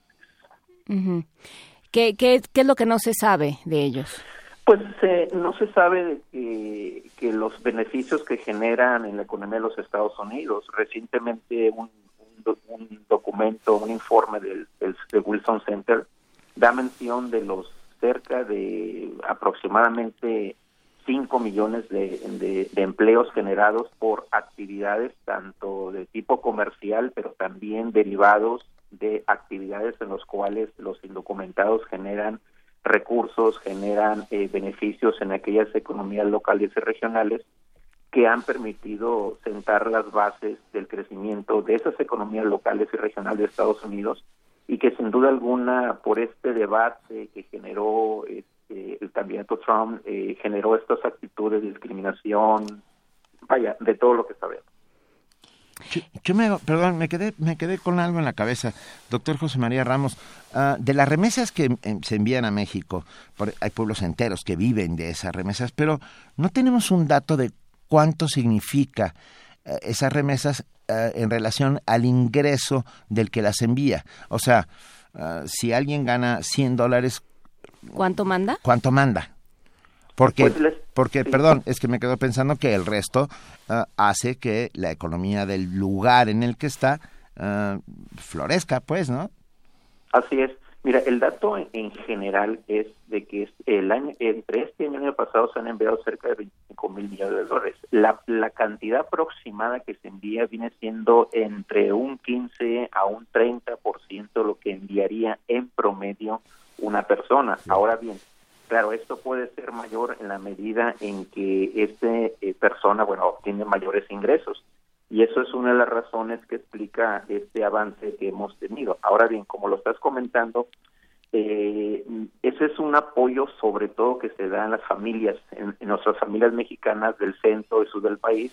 En la frontera también tenemos otro otro tipo de de beneficio, porque aquí generalmente eh, por el, avance que tenido la clase media en estas ciudades fronterizas, el impacto de otra naturaleza. Sin embargo, el beneficio que se ha logrado concentrar ha sido especialmente en el centro sur del país, en donde tenemos eh, esos impactos a nivel de familia. Y es ahí donde en los últimos años se ha tratado de generar eh, mayores reflexiones en torno de fomentar empleos, este, economías o, microempresas, de pequeñas empresas que sin duda alguna creo que van a ser tareas que se tienen que impulsar en, el presente y en los próximos años.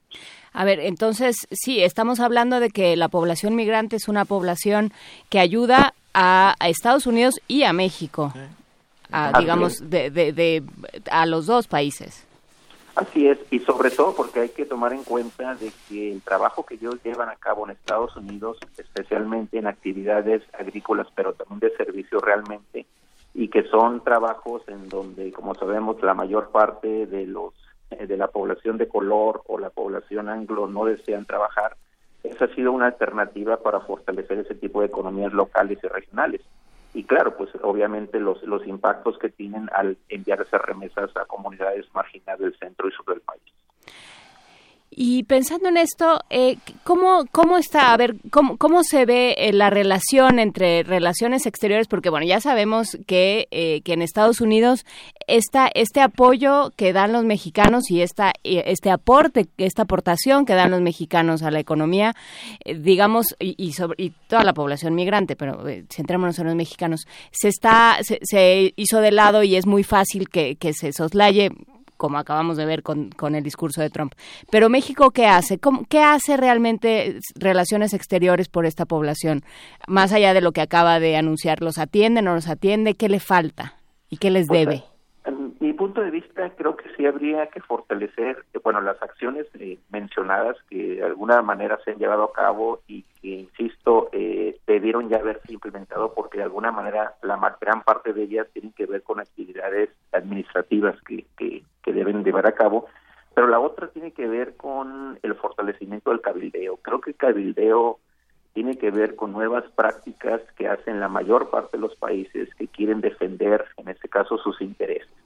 El cabildeo en Estados Unidos está es una práctica ya legalizada, eh, repito, lo hacen varios países, y aquí el tema es la defensa de lo que son nuestros intereses, sobre todo en ese sentido, porque además de lo que estamos comentando, existe la posibilidad de que se pueda eh, aplicar un impuesto a esas remesas, que digamos que también sería de, un impacto particular, y que aquí el reto es eh, estar al tanto de ese tipo de iniciativas, pero sobre todo generar algunas alianzas con los sectores eh, de alguna manera eh, con los cuales México tiene alguna vinculación, de alguna manera tienen que ver con sociedad civil, sector empresarial, pero sobre todo reiterar la importancia de difundir estas prioridades que tiene México con respecto a esta población.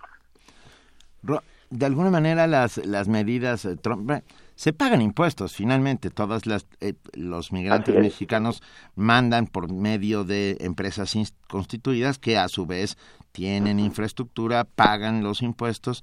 O sea, sí hay un pago de impuestos, no del 35% como en algún momento se llegó a decir, pero sí debe ser por lo menos del 15%. Sí, lo que ocurre es que ese es el impuesto que se pagan por las empresas privadas. Aquí lo que pasaría es que se puede aumentar ese impuesto, quizá no llegar, como lo comentas, a ese a esa tasa, pero sí una tasa cuando menos del 20%, ¿no? Entonces, en vez de que eh, una persona pudiera recibir eh, esos 100 dólares, eh, pues va a recibir una cantidad de aproximadamente 70 dólares, ¿no? Entonces, eso creo que sí puede hacer de, algún impacto y, sobre todo si la sumamos, ¿no? Eh, estoy pensando en economías paralizadas, toda la, la franja fronteriza. Uh, ¿Cómo? ¿En qué sentido? Sí, ah, las, las franjas fronterizas de los Estados Unidos, usted lo sabe bien, doctor José María Ramos, viven del, del, del tránsito de personas de un lado a otro que compran de un lado y del otro. Así es. Si se endurece el paso hacia los dos lados, habrá ciertas paralizaciones, sin, sin lugar a dudas. ¿Dónde se encuentra usted, doctor José María Ramos? En, Tijuana. Está en Tijuana. Así es. El cruce más importante del mundo. En todo no hay una economía que dependa más en el mundo que Tijuana, eh, San Diego, hasta donde yo sé. O sea, son, son más de 5 millones de cruces al, al, año, al mes, algo así, ¿no?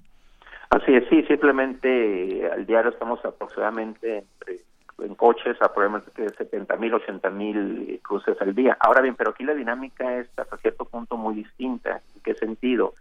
En que tenemos una población aproximadamente, si Tijuana tiene cerca de 2 millones de habitantes, tenemos una población aproximadamente de 30% que vive en Estados, pero que trabaja en Estados Unidos y que vive en México. Entonces, ese tipo de poblaciones vaya, pues generan un bastante beneficio en, en, la economía local y regional sobre todo porque incluso ya estamos teniendo poblaciones de estadounidenses que viven en, en Tijuana para ahorrarse recursos. Entonces aquí la dinámica es distinta, al contrario, aquí uno de los riesgos que se tiene es que al igual que algunas ciudades, eh, bueno, que algunas áreas exclusivas de la Ciudad de México que se cobran las rentas en dólares, esto ha tenido un impacto eh, particular a, a, fortalecer las economías. Desde ese punto de vista, eh, todo este debate generado por el candidato electo, especialmente para estas zonas, es muy difícil que pueda generar eh, impactos relevantes. Lo puede tener, por ejemplo,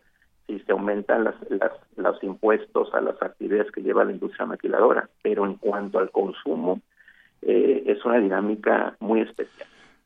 Entonces, ¿y, cuál es el clima que se vive? ¿Cómo, ¿Cómo se han recibido los últimos meses en estas comunidades que ya no, no se puede hablar de, que sean de un país o de otro, ¿no? que ya son unos híbridos eh, que deben ser muy interesantes de estudiar?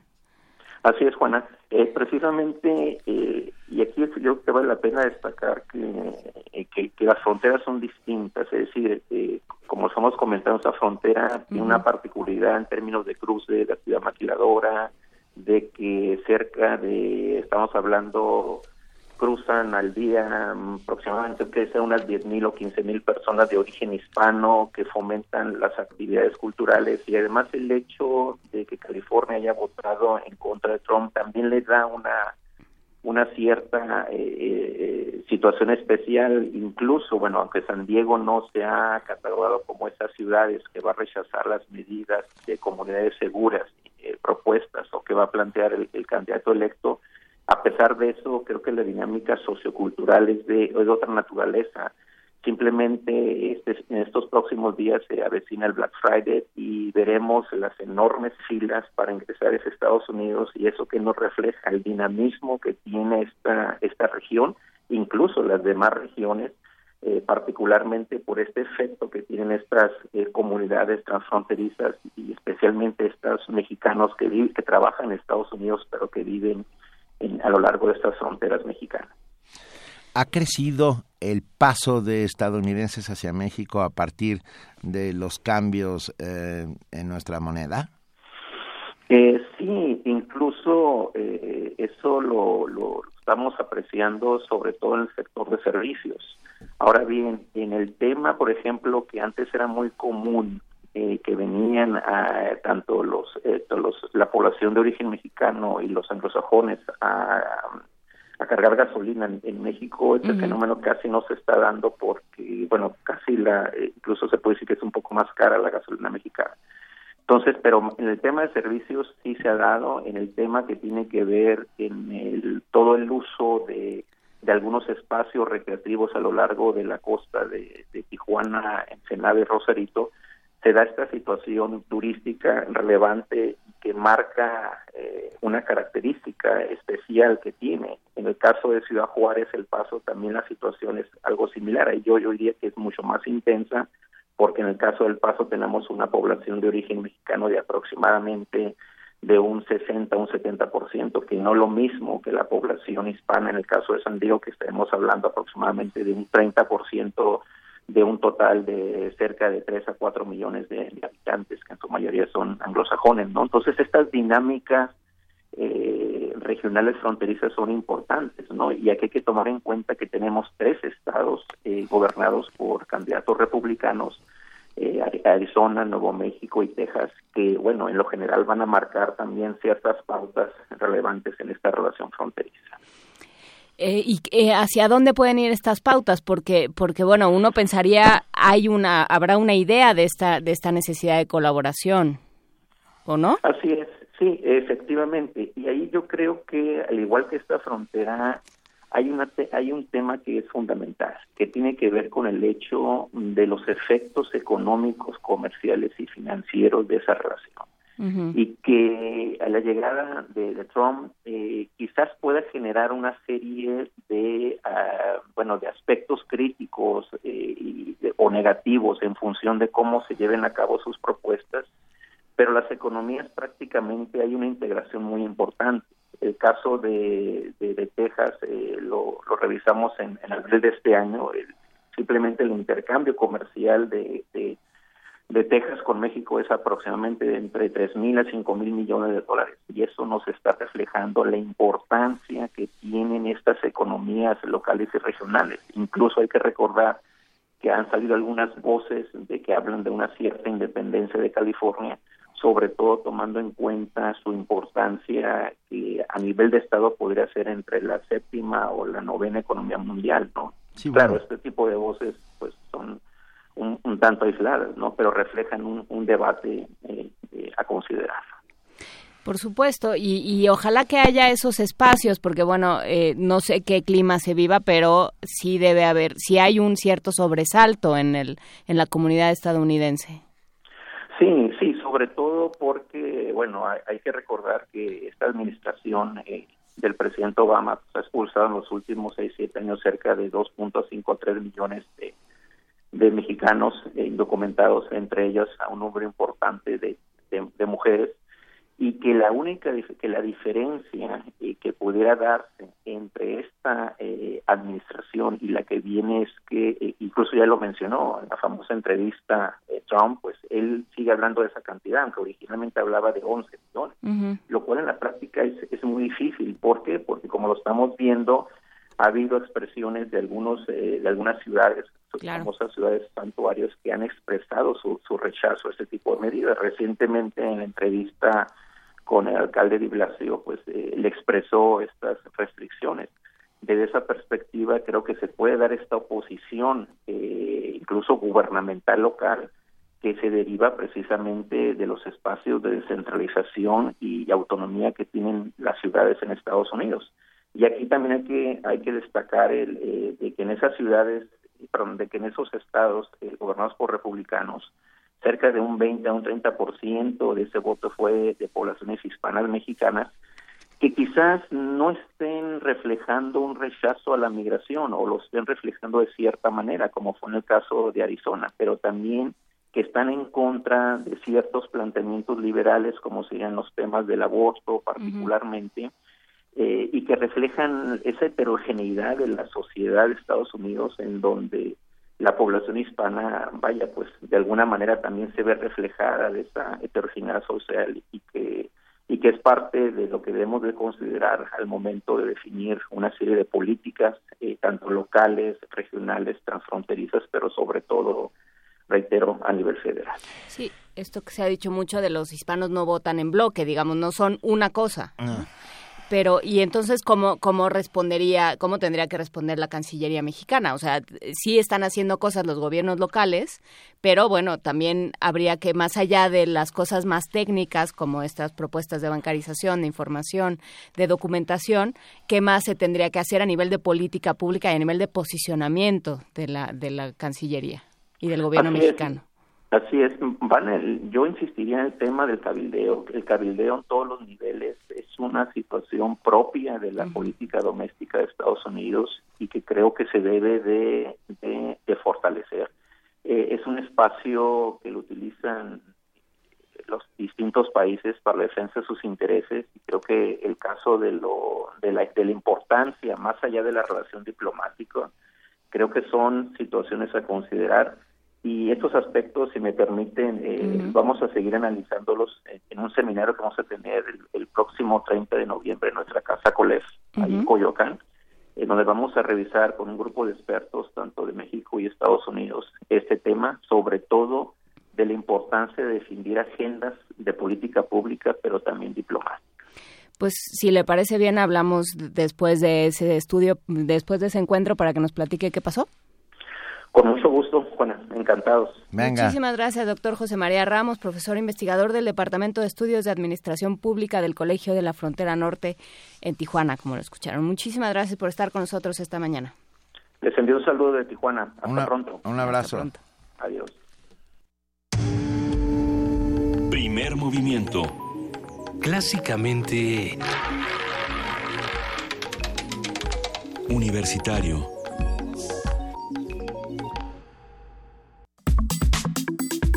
Nota Internacional.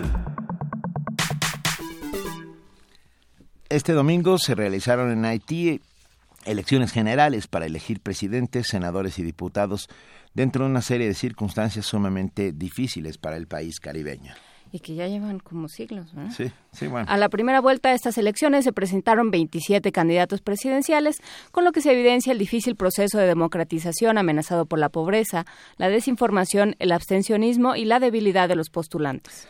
Los 6.2 millones de electores haitianos mostraron una escasa motivación en las pasadas elecciones generales, en las que apenas una cuarta parte de la población acudió a las urnas. Los daños del huracán Matthew del año pasado y el terremoto de 2010, así como la larga historia de corrupción en las instituciones del Estado y una severa crisis política y económica han enmarcado el complejo proceso electoral en Haití. Estos comicios buscan reemplazar la controversial votación de octubre de 2015 en la que resultó ganador Jovenel Moïse, Moaz, pero cuya elección fue anulada tras la denuncia de fraude de su rival, Yud Celestine, lo que condujo a disturbios violentos. El país más pobre de América Latina, según UNICEF, ha luchado por cimentar su vida institucional tras el fin de la dictadura de los Duvalier y un largo proceso histórico de descolonización. Conversaremos esta mañana con la doctora Margarita Vargas, investigadora del Centro de Investigaciones sobre América Latina y el Caribe de la UNAM. Doctora Vargas, Margarita, ¿qué tal? Muy buenos días. ¿Qué tal? ¿Cómo estás? Muy buenos días. Un gusto saludarlos. Antes de que nada suceda, ¿cómo se llama Jovenel Moaz? Mus. Se llama Jovenel Moïse. Moïse, venga, todo lo dijimos bien desde el principio. A ver, ¿qué sucedió en estas elecciones? Bueno, en estas elecciones, eh, pues acudieron a votar una parte de la población. Eh, digamos, hubo, yo, eh, estaría un poco en desacuerdo con lo anunciado al principio. Yo creo que hubo entusiasmo. Se abrieron eh, las casillas a las seis de la mañana. Había gente ya formada para votar. Eh, y bueno, lo que sucedió, pues eh, hubo un gran esfuerzo por realizar las elecciones. Esta vez hubo observadores de la OEA, de CARICOM, y el costo de las elecciones fue pagado por el gobierno haitiano, a diferencia de las otras elecciones. Entonces, a mí me parece que sí se hizo un gran esfuerzo por, primero, por llevar a cabo las elecciones y luego, pues, porque se acudiera a las urnas y se realizara una jornada electoral que transcurrió con algunos incidentes, sí, pero en términos generales transcurrió con normalidad. Sí, con incidentes, pero digamos los no los deseables, pero sí los los normales y los esperados en una en cualquier tipo de, de elección. Así es. O sea, en todo caso fueron, no llegaron las papeletas en algunos lugares del norte, del sur, sí hubo algunos manifestantes, pero yo diría casos, en todo caso, aislados, eh, no fue una situación generalizada. Entonces, yo creo que el balance de estas elecciones en ese sentido es positivo. eso, eso es interesante. ¿Y cómo se vivieron, uh, aparte de, de, por supuesto, estos, estos resultados? Bueno, yo creo que hay una gran expectativa de saber los resultados que no se van a saber oficialmente hasta el 29 de diciembre. Va a transcurrir una semana donde se, en donde se puedan dar los resultados preliminares y yo creo que hay una gran expectativa eh, por parte de, de los diferentes partidos políticos que están participando. Creo que son cuatro eh, los candidatos que tienen posibilidades de llegar a, a la presidencia. Eh, eso es un tanto incierto porque si no se logra el 50% más un voto, se irán a una nueva ronda de elecciones que están programadas para el 29 de enero. A ver, eh, vamos por partes. Eh, ¿Se va a anunciar el 29 de noviembre? De diciembre. De diciembre. Esos son los resultados oficiales. En una semana se van a anunciar resultados preliminares. Y los resultados oficiales estarían hasta el 29 de diciembre. ¿Y por qué? ¿Por asuntos de logística? Sí, por asuntos de logística. Se está realizando el conteo de los votos de una manera manual. Entonces, pues sí, se, se va, es, es un asunto de logística y también, bueno, las elecciones tienen que estar avaladas en esta ocasión por los representantes de la OEA y de CARICOM. Doctora Margarita Vargas, yo me quedé con algo en la cabeza. Es, ¿Hay todavía sombra del duvalerismo en, en Haití? Eh, bueno, más bien eh, o sea, es, un tanto difícil, ¿verdad? Eh. Yo yo creo que que sí, en algunos sectores sí, sobre todo en el sector militar, pero también está una candidata que es Maïs Narcís por el partido Lavalas, que es el partido que fundó Jean-Bertrand Aristide. Entonces también está, digamos, eh, esa esa esa sombra, ¿verdad? Eh, entonces, sí, eh, eh, lo del duvalierismo es como más difícil de ubicar, pero sí, están los sectores militares que nunca se ha erradicado del todo. Lo interesante aquí ah, es que hay otras propuestas, por ejemplo, la del mismo Moy, que es un, un, partido que, bueno, sí tiene el respaldo del expresidente Martelly, pero él como candidato, pues es un empresario eh, vinculado a la producción del banano orgánico, es un hombre muy joven, tiene 48 años. Entonces, bueno, también hay esas otras propuestas, hay 27 candidatos, como ya ustedes bien lo señalaban. Hay otro que, que se llama Moïse Jean que es un partido, digamos, una plataforma progresista que se llama Los Hijos de Desalín o Petit Desalín. Entonces yo creo que sí hay opciones políticas interesantes. El mismo Jules Celestin, aunque sí tiene una parte, digamos, oficialista porque está respaldado por el, el expresidente René Préval, forma una coalición de partidos políticos. Entonces, bueno, yo creo que sí hay otras opciones también políticas. O sea, entonces tenemos por un lado a esta mujer que está avalada por Aristide. Así es. Eh, cuyo nombre es, perdón. Maris Narcis, es una médico. Es una médico, una activista que ha hecho pues un, una gran labor eh, en cuestiones de salud. Estuvo en una misión sobre prevención de VIH y fue ministra consejera de Haití para la misión permanente de la ONU. Entonces tiene cierta experiencia política, es la única mujer que está participando en estos comicios. Es interesante, de 27 es, es interesante que sea una sola mujer, no es sorprendente, es interesante. Sí, así es. Eh, Maris Nassif por un lado, por otro lado Moïse, que es este empresario, Charles, que es eh, apoyado por Desalín, y Jude Celestin. Exactamente, él es un ingeniero, también tiene como 54 años y bueno, él participa por una liga que se llama Liga Alternativa para el Progreso, es una coalición de, de partidos. Entonces, él también, pues bueno, está apoyado por el expresidente René Préval, y es un ingeniero, me parece que civil, que ha tenido como mucha experiencia también en la organización de carreteras, de caminos, etcétera. doctora Margarita Vargas, ¿ya terminó esta crisis eh, que había con República Dominicana, con parte en Isla, y en algún momento eh, se soltó muy fuerte la crisis donde se, eh, la República Dominicana cerró las fronteras. ¿Esto ya, ya pasó? ¿Ya, ya no hay problema al respecto?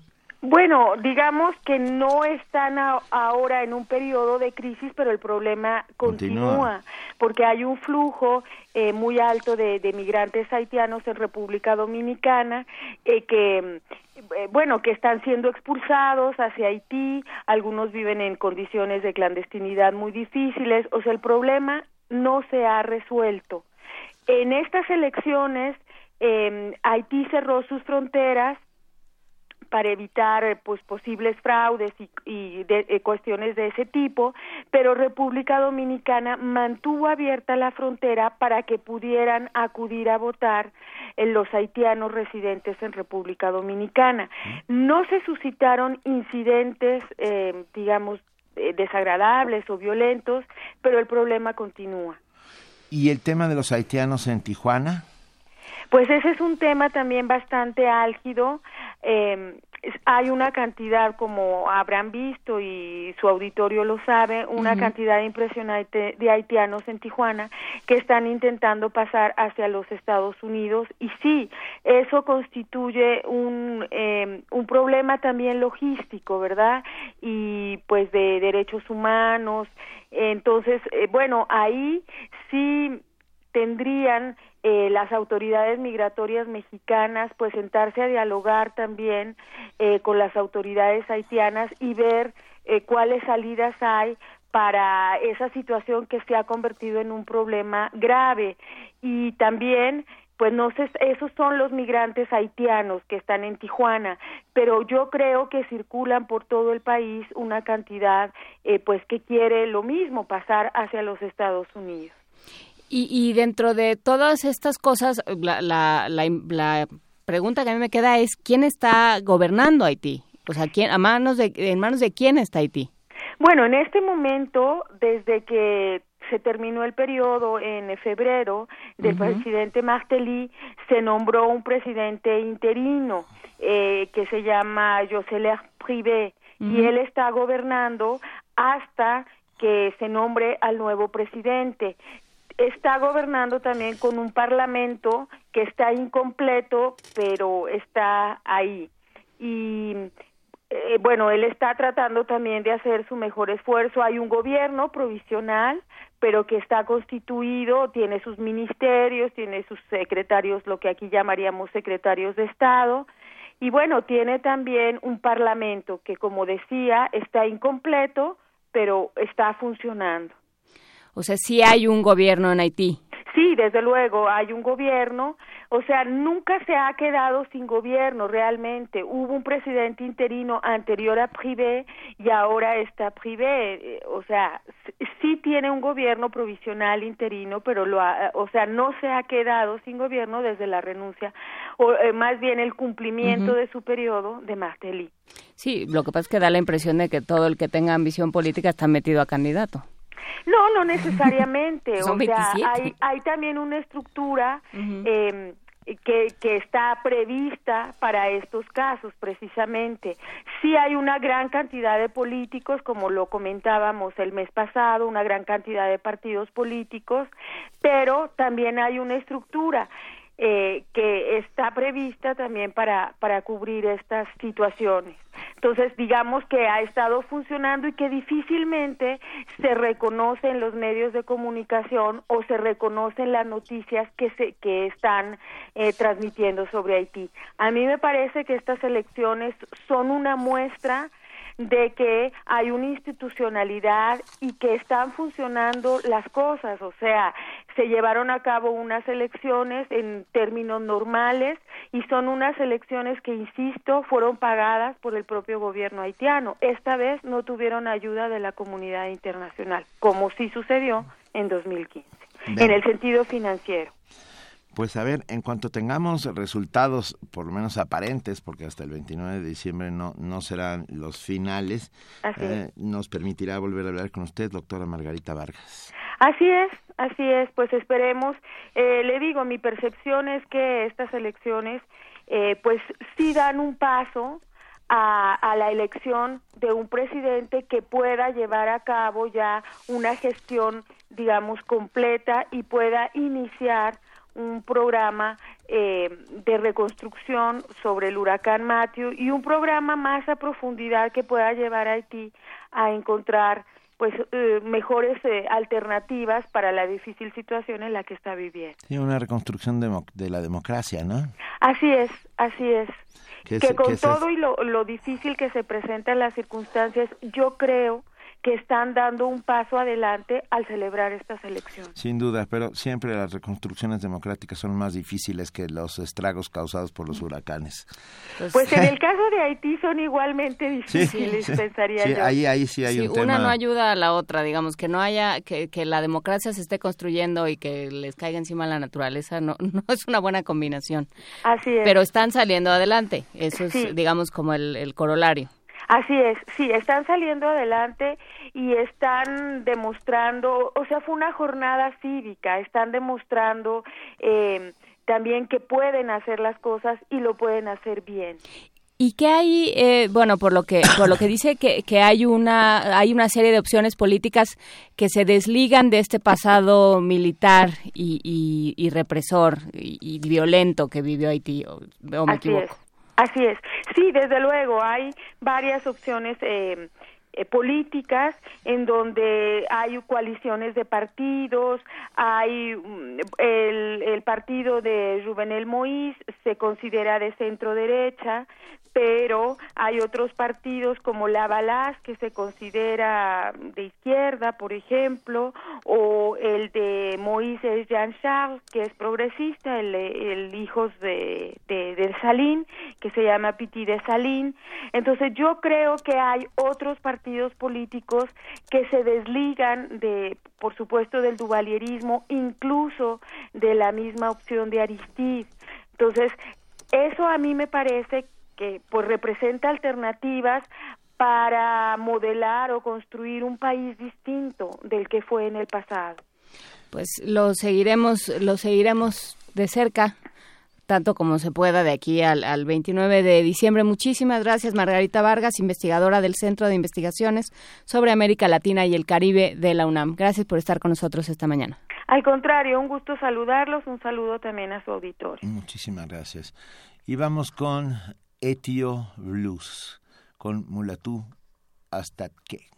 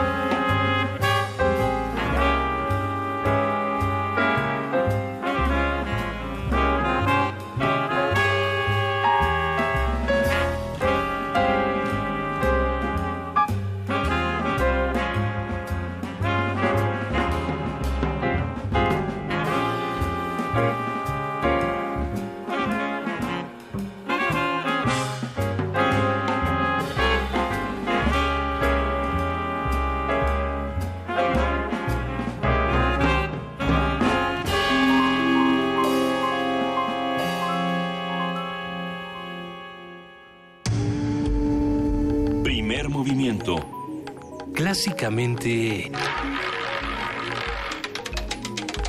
Diverso. 8.53 de la mañana. Ya tenemos en la línea y lo agradecemos enormemente a nuestro queridísimo Javier Martínez, titular de la Dirección General de Publicaciones y Fomento Editorial de la UNAM, que nos va a hablar de la Feria Internacional del Libro de Guadalajara. Javier, bienvenido. Hola, buenos días, querido Benito, querida Juana Inés, nuestra enviada especial que regresó finalmente. Ya regresé, no se preocupen, si yo, si yo soy como las malas enfermedades, siempre regreso. Qué gusto escucharlos a los dos. Igualmente, Javier, cuéntanos, ya nos vamos a la feria. Pues llegó nuestra fecha, este querido Benito y Juana Inés, este, nosotros decimos la el último fin de semana de noviembre, el primer fin de semana de diciembre, y eso significa que llegó la Feria de Guadalajara, que es el mayor encuentro editorial en lengua española. Y estamos listos, la UNAM está lista para recibir a este público generoso que acude cada año a la feria. Vamos a tener venta de publicaciones, presentaciones editoriales, actividades de fomento a la lectura y vamos a anunciar un proyecto enorme, muy importante para el siguiente año, que nosotros hemos denominado Filuni, Feria Internacional del Libro Universitario, pero de eso les voy a hablar enseguida. Bueno, pues como ustedes saben, estamos en la edición número 30 y en esta ocasión el invitado de honor es América Latina. Se espera que participen cerca de 1.900 casas editoriales de más de 40 países y todos hemos confirmado la cantidad de asistentes que año con año se suma y acude a esta feria. La UNAM, a través de distintas dependencias universitarias, de difusión cultural de la UNAM, el Programa Universitario de Fomento a la Lectura, la Dirección de Literatura y la Dirección de Publicaciones y Fomento Editorial, han preparado un programa amplísimo, diverso, rico que tendrá lugar en los salones, en el propio stand de la UNAM. Y bueno, pues ahí estaremos todos convocados. Seguramente Radio UNAM también transmitirá, transmitirá desde allí. Sí, nosotros transmitiremos del miércoles al viernes se va a transmitir primer movimiento y también Prisma RU y eh, Resistencia Modulada y ahí estaremos haciendo coberturas y dando lata. Bueno, pues entonces en, en los próximos nueve días, Benito, Juan Inés, ahí nos encontraremos Esperemos poderles darles las mejores facilidades para que estas transmisiones puedan ocurrir.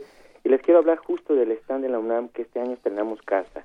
Eh, hicimos un concurso de diseño para que diversas empresas eh, hicieran propuestas para diseñar el stand y creo que nos quedó increíble.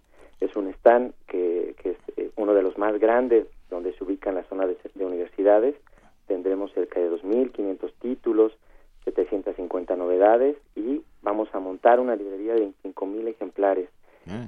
Hemos querido resaltar en esta ocasión, como la invitada de honores América Latina, recordarán ustedes muy claro el escudo de nuestra, de nuestra casa de estudios, que está al centro, justo el territorio de América Latina.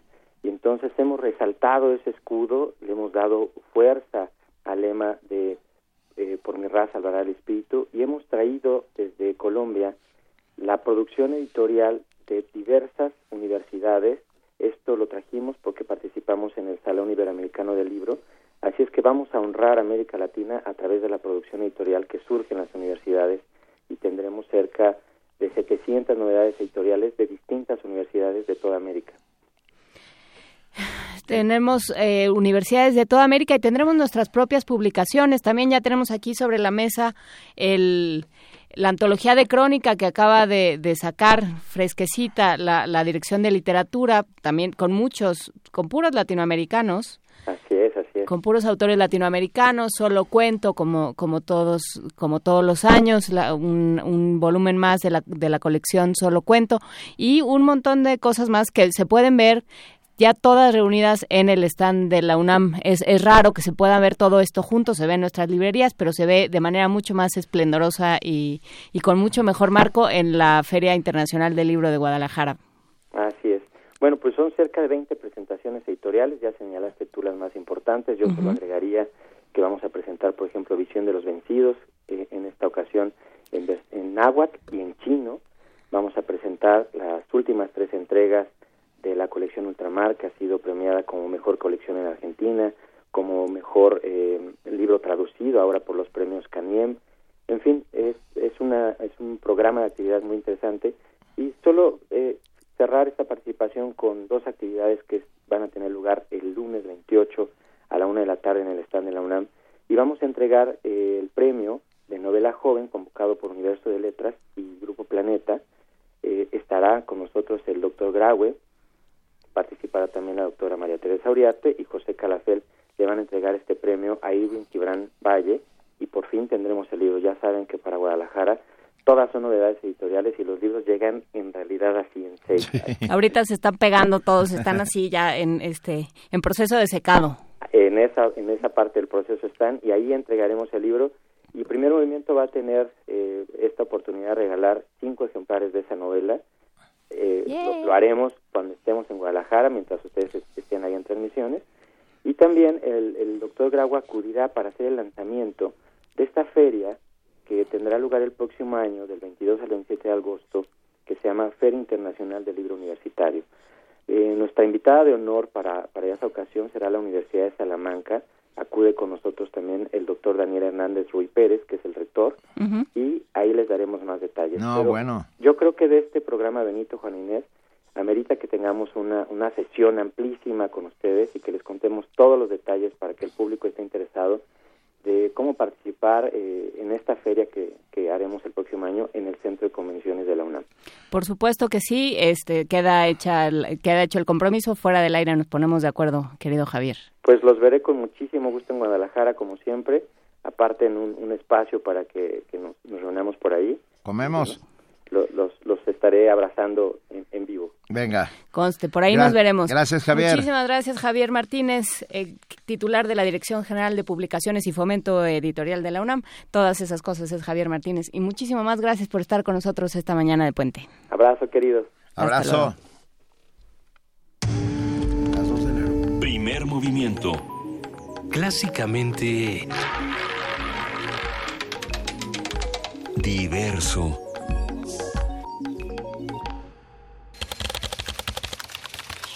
Informativo. La UNAM.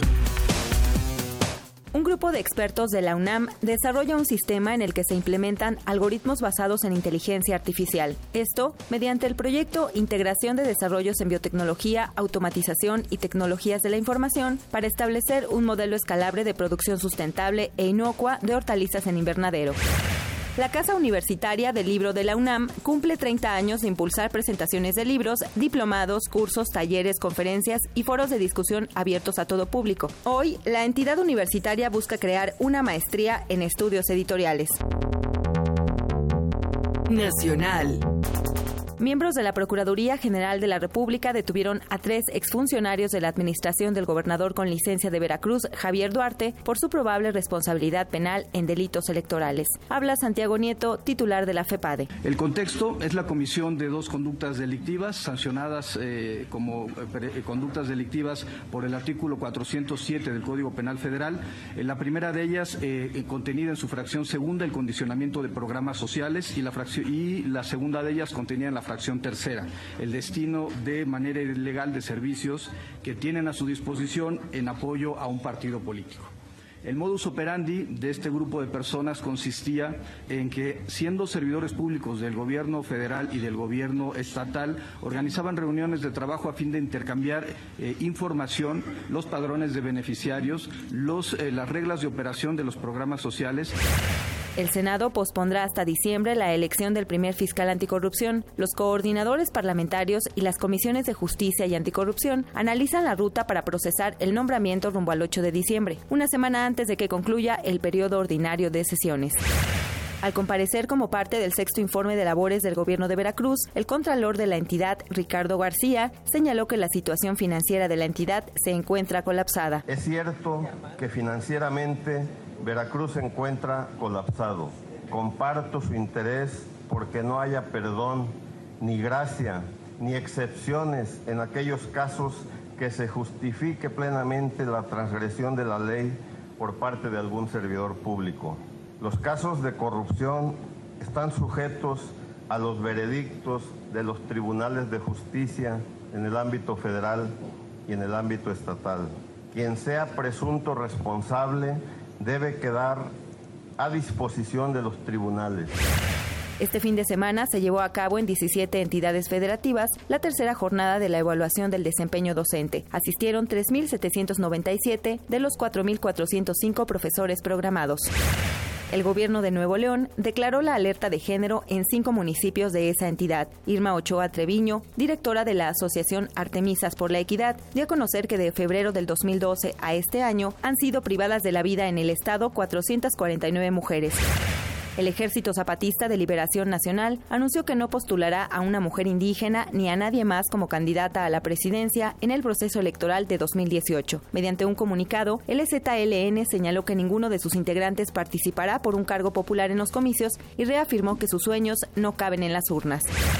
El colectivo Solecito anunció que en enero próximo se tendrán los primeros estudios sobre los restos humanos encontrados en las colinas de Santa Fe, Veracruz, de donde ya se han extraído 111 cráneos en 47 fosas clandestinas. Rosalía Castro, dirigente del colectivo, detalló que las integrantes del grupo dejarán sus muestras de ADN para ser cotejadas con los restos hallados en diversos puntos de la entidad y del país.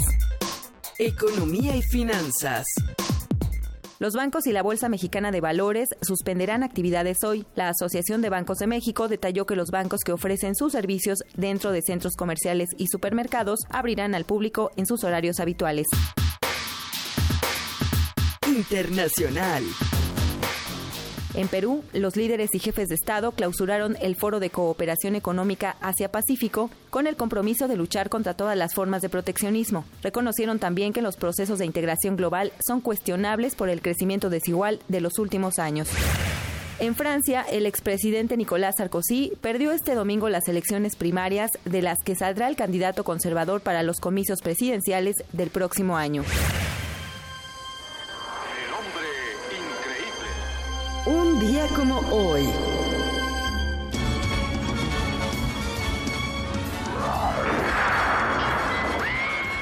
En 1993 murió el actor estadounidense Bill Bixby, reconocido por sus interpretaciones en las series de televisión de Increíble Hulk, una de sus series más reconocidas.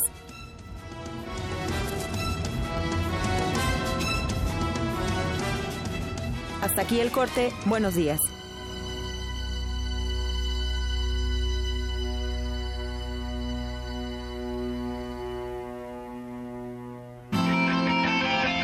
Radio UNAM, clásicamente informativa.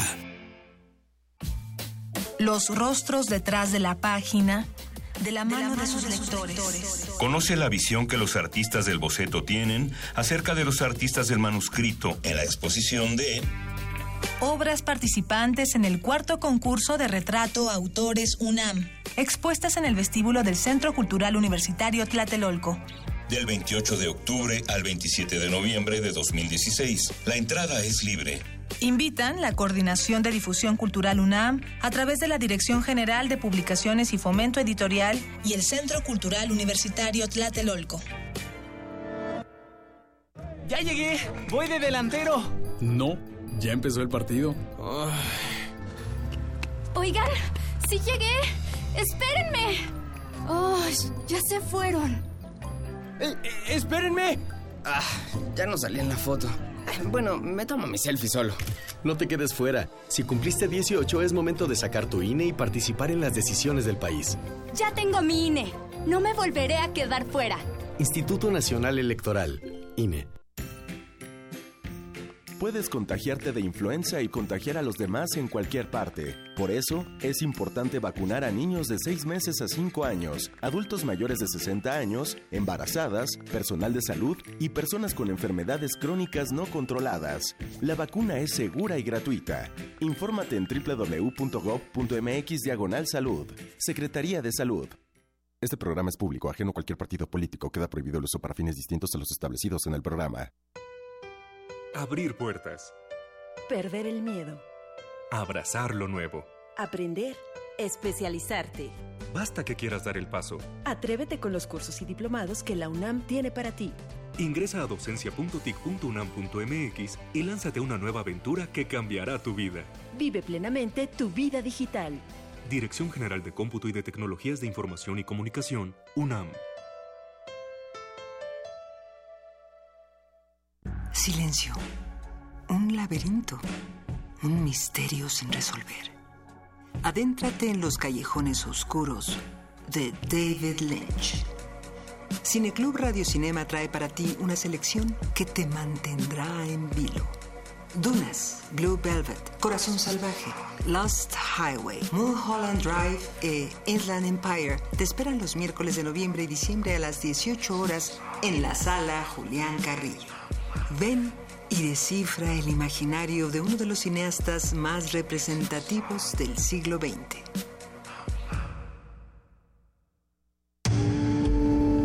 Primer movimiento. Clásicamente...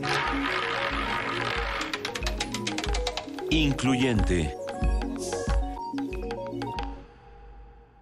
Son las nueve de la mañana con ocho minutos y arrancamos esta tercera y última hora con una nota. El rector de la UNAM, Enrique Graue, estuvo en el Senado y estableció que el matrimonio igualitario es un tema de libertad, por lo que su aprobación es un asunto de seguridad y de convivencia en paz. Más información con nuestro compañero Antonio Quijano.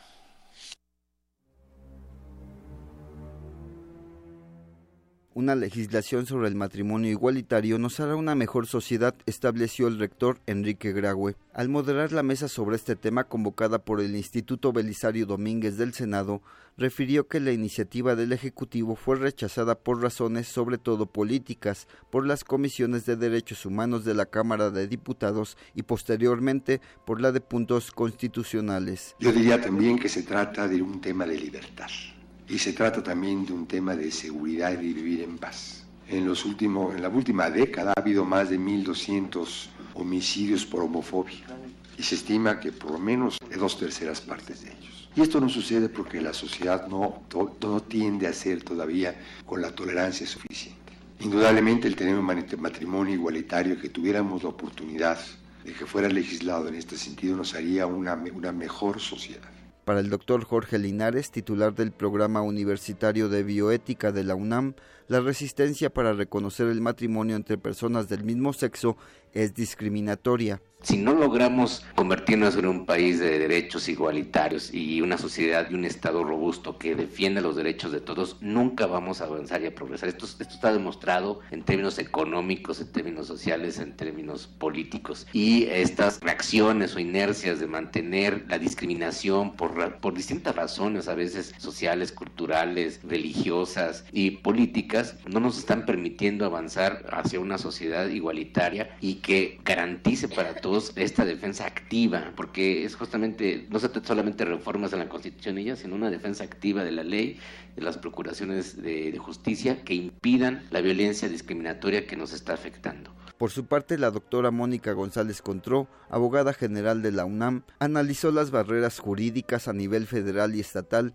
desde la perspectiva de los derechos humanos hasta dónde llega el tema de los derechos humanos y la facultad residual de los estados para legislar en materia familiar. Porque un ejemplo, además del matrimonio igualitario, lo tenemos también en el tema de, eh, por ejemplo, la adopción. Hay estados que todavía reconocen la adopción simple, que es contraria a los derechos del niño, a los tratados internacionales, a una interpretación pro persona del artículo cuarto constitucional. Y seguimos teniendo este gran problema de que las entidades federativas a veces, ¿no? En ejercicio de sus facultades, legislan en contra de los derechos humanos. Creo que es un tema también de fondo. Y por último, el tema de las percepciones sociales, que es una barrera legal, y les voy a decir por qué. Así lo ha reconocido tanto la Suprema Corte de Justicia como la Corte Interamericana de Derechos Humanos. Las percepciones sociales impiden el acceso a los derechos. ¿sí? La discriminación es un tema social, no solamente de leyes. Puede estar reconocido legalmente, pero si no hay la generación de una cultura de la inclusión, entonces no se puede llevar a cabo.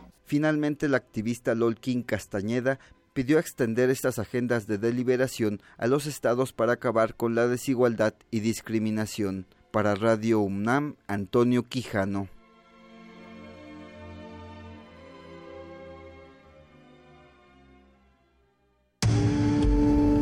Primer movimiento. Clásicamente... Incluyente.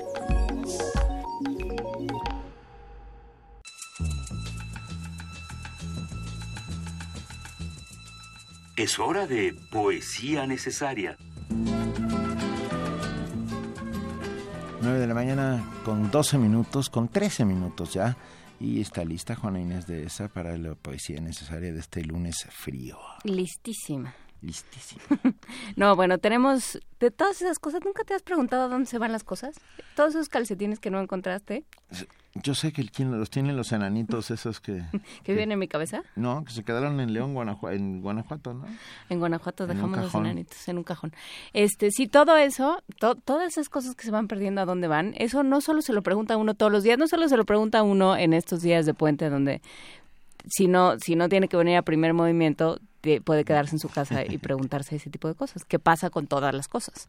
Y eso se pregunta también de mejor, de mucho mejor manera Julio Cortázar en este poema que se llama El interrogador. No pregunto por las glorias ni las nieves. Quiero saber dónde se van juntando las golondrinas muertas. ¿A dónde van las cajas de fósforos usadas?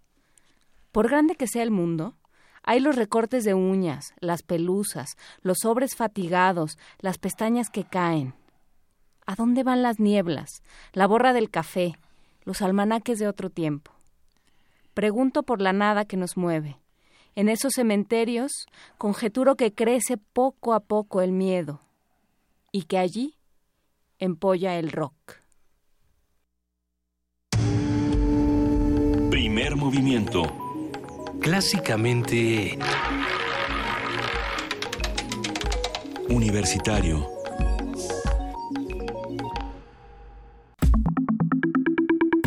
La mesa del día.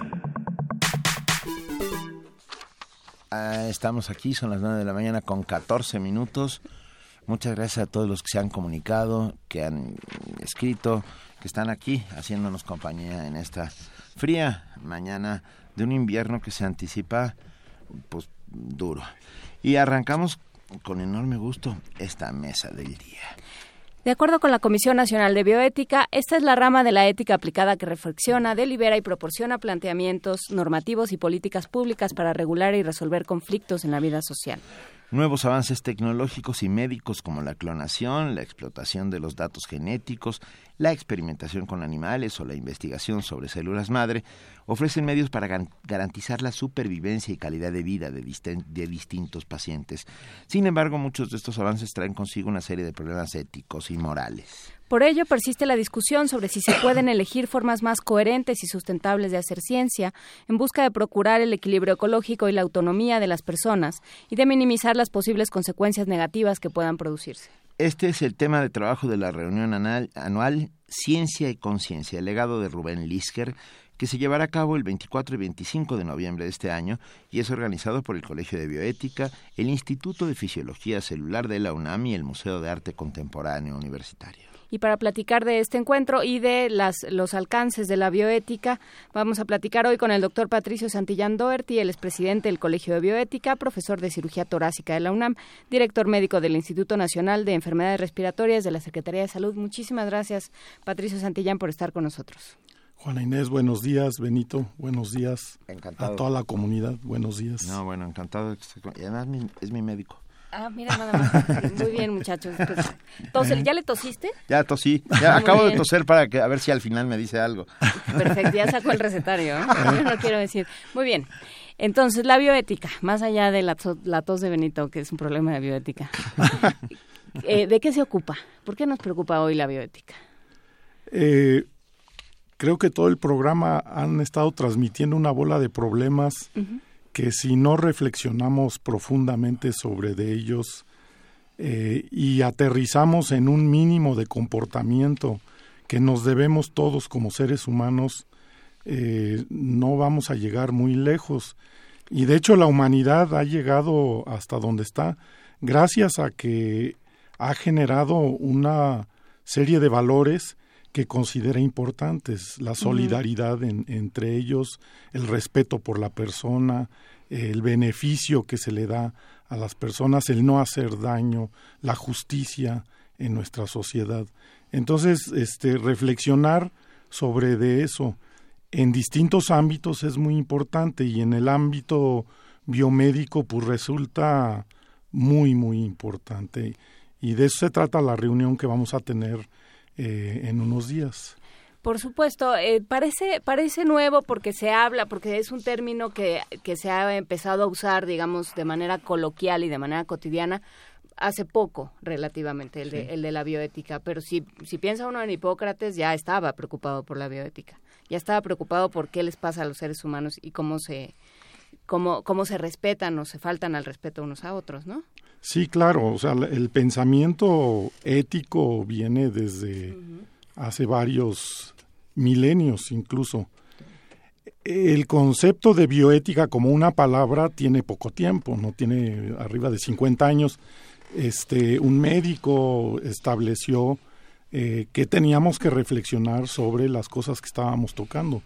Eh, la posibilidad de modificar el estado biológico del ser humano y su relación con el medio ambiente eh, ha cambiado radicalmente en los últimos 100 años y sobre todo en los últimos 50 años. Hacemos cosas que antes eran inimaginables, eh, cambiamos órganos, cambiamos eh, células de un lado a otro. Cambiamos mm. ecosistemas. Cambiamos ecosistemas.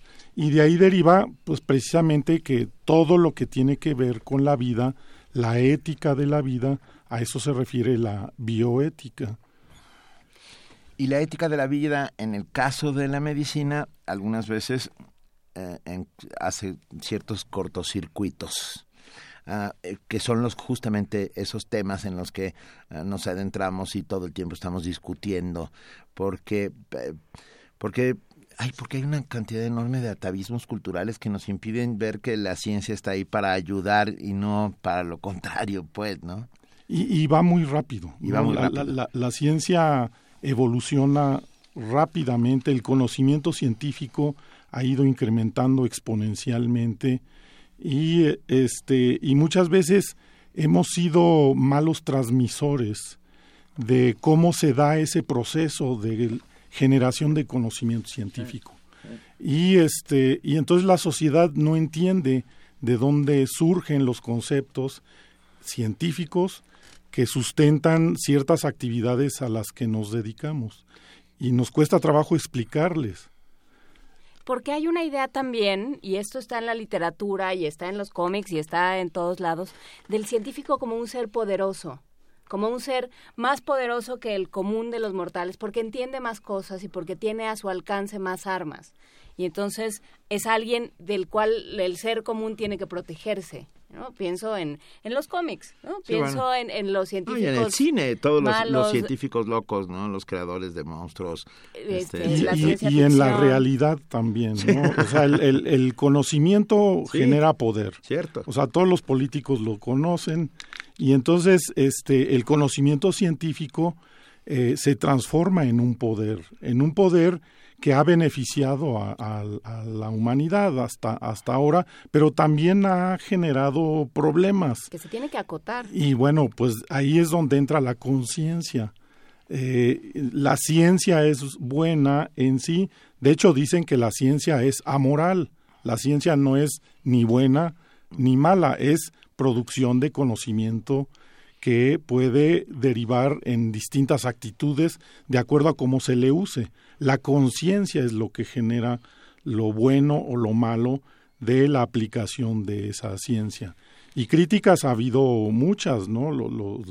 Michel Foucault hablaba sobre el biopoder, generó el, cuestionamiento de la ciencia y de la medicina en particular como un biopoder que había que estar revisando acuciosamente en sus capacidades y generando límites o vías de acción que fueran aceptables para la sociedad y no que fuera ese desarrollo de manera libertina, por decirlo de una forma. Anárquica. Sí. Eh, tiene que ver con los alcances de la, de, la medicina, o sea, acotar el alcance, hasta dónde debe llegar. ¿Este tipo de cosas se discuten en las reuniones que, que tiene el Colegio de Bioética? ¿Qué hace el Colegio el de Colegio de, es una organización, este, una agrupación de académicos preocupados por estas cosas y preocupados por generar reflexión bioética,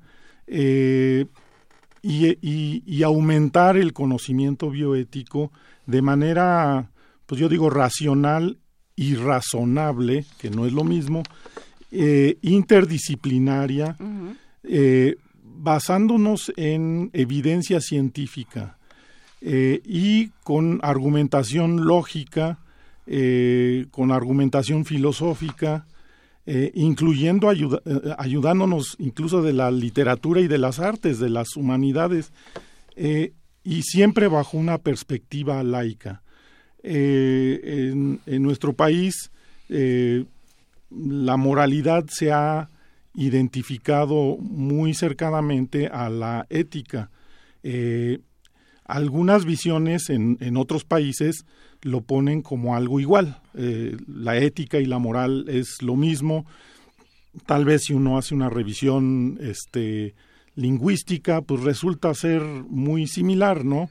Pero hay diferencias importantes, ¿no?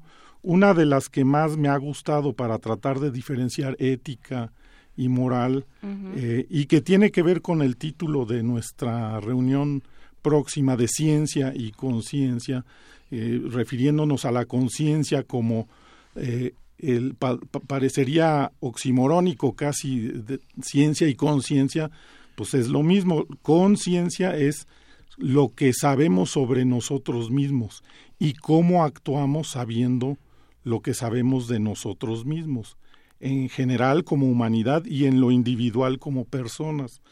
Y eh, un pensador este, eh, Ronald Dworkin hablaba mucho de la diferencia entre ética y, moral. Decía que la moralidad es cómo actuamos ante los demás cuando los demás nos están viendo.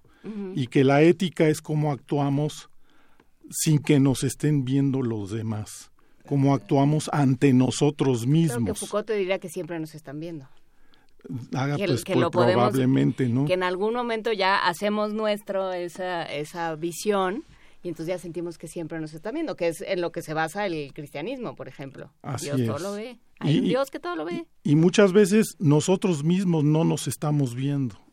¿sí? Y ese es un problema, porque la ética se basa precisamente en eso, en saber cómo estamos actuando nosotros mismos sin tomar en cuenta a los demás. El ejemplo clásico es cuando vas caminando en la calle y a alguien se le cae una cartera y nadie se da cuenta, tú la ves, la recoges y, y puede ser que le grites a la persona, ahí tu cartera, o puede ser que voltees para un lado, para el otro lado, no ves a nadie y a lo mejor te guardas la cartera. O volteas para un lado y otro y ves a un grupo de personas mirándote y entonces le dices, oiga, se le cayó su cartera. Mm. La, la falta de necesidad de, de esa supervisión superior, la supervisión que realmente necesitamos es la de nosotros mismos. O sea, aspiraríamos a que los, a que los científicos tengan esta conciencia y a dársela y a, y a, darles un sistema que, que los obligue a que lo regule, que lo si no la tenemos, estamos haciendo mal la ciencia. Esa es la, visión que tratamos de, impulsar, ¿no? Alguien que hace un procedimiento, un experimento científico, una investigación, sin atender los aspectos bioéticos de la misma, está haciendo por definición mala ciencia. Y éticamente está descalificado. Entonces, este, de ahí deriva lo importante. En nuestro país eh, eh, cada vez se le está dando eh, mayor relevancia a, esto. Desde hace varios años, ya van a ser 25 años de la creación de la, de la Comisión Nacional de Bioética, que es una instancia de, indicador de cómo deben de actuar eh, los investigadores en aspectos científicos, sobre todo en relación a la investigación en seres humanos, pero no exclusivamente eh, en, ese ámbito. aparece uno de los amigos que hacen comunidad diariamente con nosotros, José Luis Sánchez, y pregunta y dice, ¿se considera también un problema bioético el grupo de personas negacionistas del cambio climático? ah, está haciendo una referencia obvia a Trump, ¿no? Que dice que el cambio climático no existe, que son los papás, ¿no? ante un problema gravísimo que está por, por causar catástrofes inminentes. Y al cual Estados Unidos contribuye bastante. claro, y es que por eso lo niegan porque saben que es cierto, no lo niegan porque piensan que sea falso. Porque tienen su propia ideología, y, sus intereses. dicen, dicen por ahí que tiene, uno tiene derecho a sus propias opiniones. Trump tiene derecho a, opinar que el cambio climático es inexistente. Sin embargo, la gente no tiene derecho a sus propios hechos. Los hechos están ahí, los datos están ahí, son evidentes. Eh, es como cuando alguien quiere pensar que eh, el sol es el que le da vuelta a la Tierra y no al revés como es pues tiene derecho a pensarlo, pero pues nadie se le va a acercar mucho para entablar una conversación bajo ese concepto, ¿no? Pero, pero sí puede suceder, y, yo creo que pasa muy, muy seguido, no, sé si nos estamos desviando, pero creo que es un tema interesante, que, que puede haber un estudio que dice una cosa y otro estudio pagado por el grupo contrario que dice otra. Sin duda, la ciencia no es completa y no es perfecta. Digo, a lo mejor no sobre el creacionismo ni sobre, el sol, pues, pero, pero sí sobre muchos temas. Y, hay variaciones en, en, los datos. Pero el acúmulo de datos, o sea, cuando uno hace un metaanálisis de, la de todos los trabajos que han salido al respecto, el balance empieza a tirar para un lado. Y entonces no podemos eh, nomás hacer a un lado todo ese acúmulo de datos eh, que nos están indicando una cosa y hay, hay preguntas que todavía no tienen respuestas en relación al cambio climático. ¿Cómo es que se está dando eso? ¿De dónde viene? Pues todavía está en investigación desde hace muchos años, pero desde hace muchos años eh, la flecha, el vector principal, apunta a que es un hecho real, no es una invención de un grupo ideológico. ¿Y cómo se, cómo se determinan, cómo, cómo se detectan estos estudios que de pronto dices esto está cuchareado? Porque un dato, si lo torturas bien, te dice lo que tú quieras. El, el, sistema de, la, de la ciencia eh, se basa en la revisión de los datos y la repetición de los mismos. Entonces, un experimento se hace, una investigación se hace, tiene unos resultados, se evalúan por pares, se abre a la comunidad eh, científica, otros científicos empiezan a hacer los mismos experimentos y de repente empiezan a ver que sus resultados son distintos. Y entonces hay conflicto. Y entonces vienen otros a, a hacer lo mismo y poco a poco se van generando lo que yo llamo los vectores hacia donde van impulsando de acuerdo al peso propio de los hechos, no de las opiniones de los científicos que elaboraron esos hechos, sino de cómo estuvieron esos datos eh, fabricados, obtenidos, medidos, etcétera. Hablemos un poco sobre la reunión, ¿no? Ciencia y conciencia, el legado de Rubén Lisker, 24 y 25 de noviembre que organiza el Colegio de Bioética, el Instituto de Fisiología Celular de la UNAM y el Museo de Arte, de, el Museo de Arte Contemporáneo, el MUCA, el MUAC. El MUAC. El Museo Universitario. Tenemos dos sedes. Tenemos ah. el primer día la sede es el auditorio del Instituto de Fisiología Celular, que amablemente su directora eh, Marcia Iriar nos hizo favor de, de prestar para, para ese día. Y el segundo día eh, va, a ser en un aula que está en el Museo Universitario Arte Contemporáneo, el, el MUAC. ¿Y qué, qué, va a suceder estos dos días? Pues vamos a tener una serie de presentaciones y de, y de mesas redondas y este van a venir cuatro invitados extranjeros, 23 participantes nacionales, se van a tocar una serie de temas que van desde empezamos con una conferencia magistral sobre, sobre lo que comentabas Benito hace rato de, de, Trump, ¿no? De ciudadanos, ciencia y sociedad, la responsabilidad que tiene la sociedad de enterarse de los aspectos científicos para tomar decisiones, porque muchas veces la sociedad se basa o los políticos se basan no en datos muy adecuados para tomar las decisiones que tienen que tomar. Eh, y vamos a revisar una serie de temas que van desde estas nuevas aplicaciones de modificación del DNA eh, y, del intercambio de DNA. Hace poco hubo un caso de, de, que se, se dio aquí en México este de células mitocondriales, ¿no? De la transferencia mitocondrial para para suplir una serie de deficiencias que vienen en el DNA mitocondrial, ¿no? Y así vamos a ver problemas éticos legales de la reproducción asistida que genera mucha inquietud en la en la población, la maternidad este sustituta.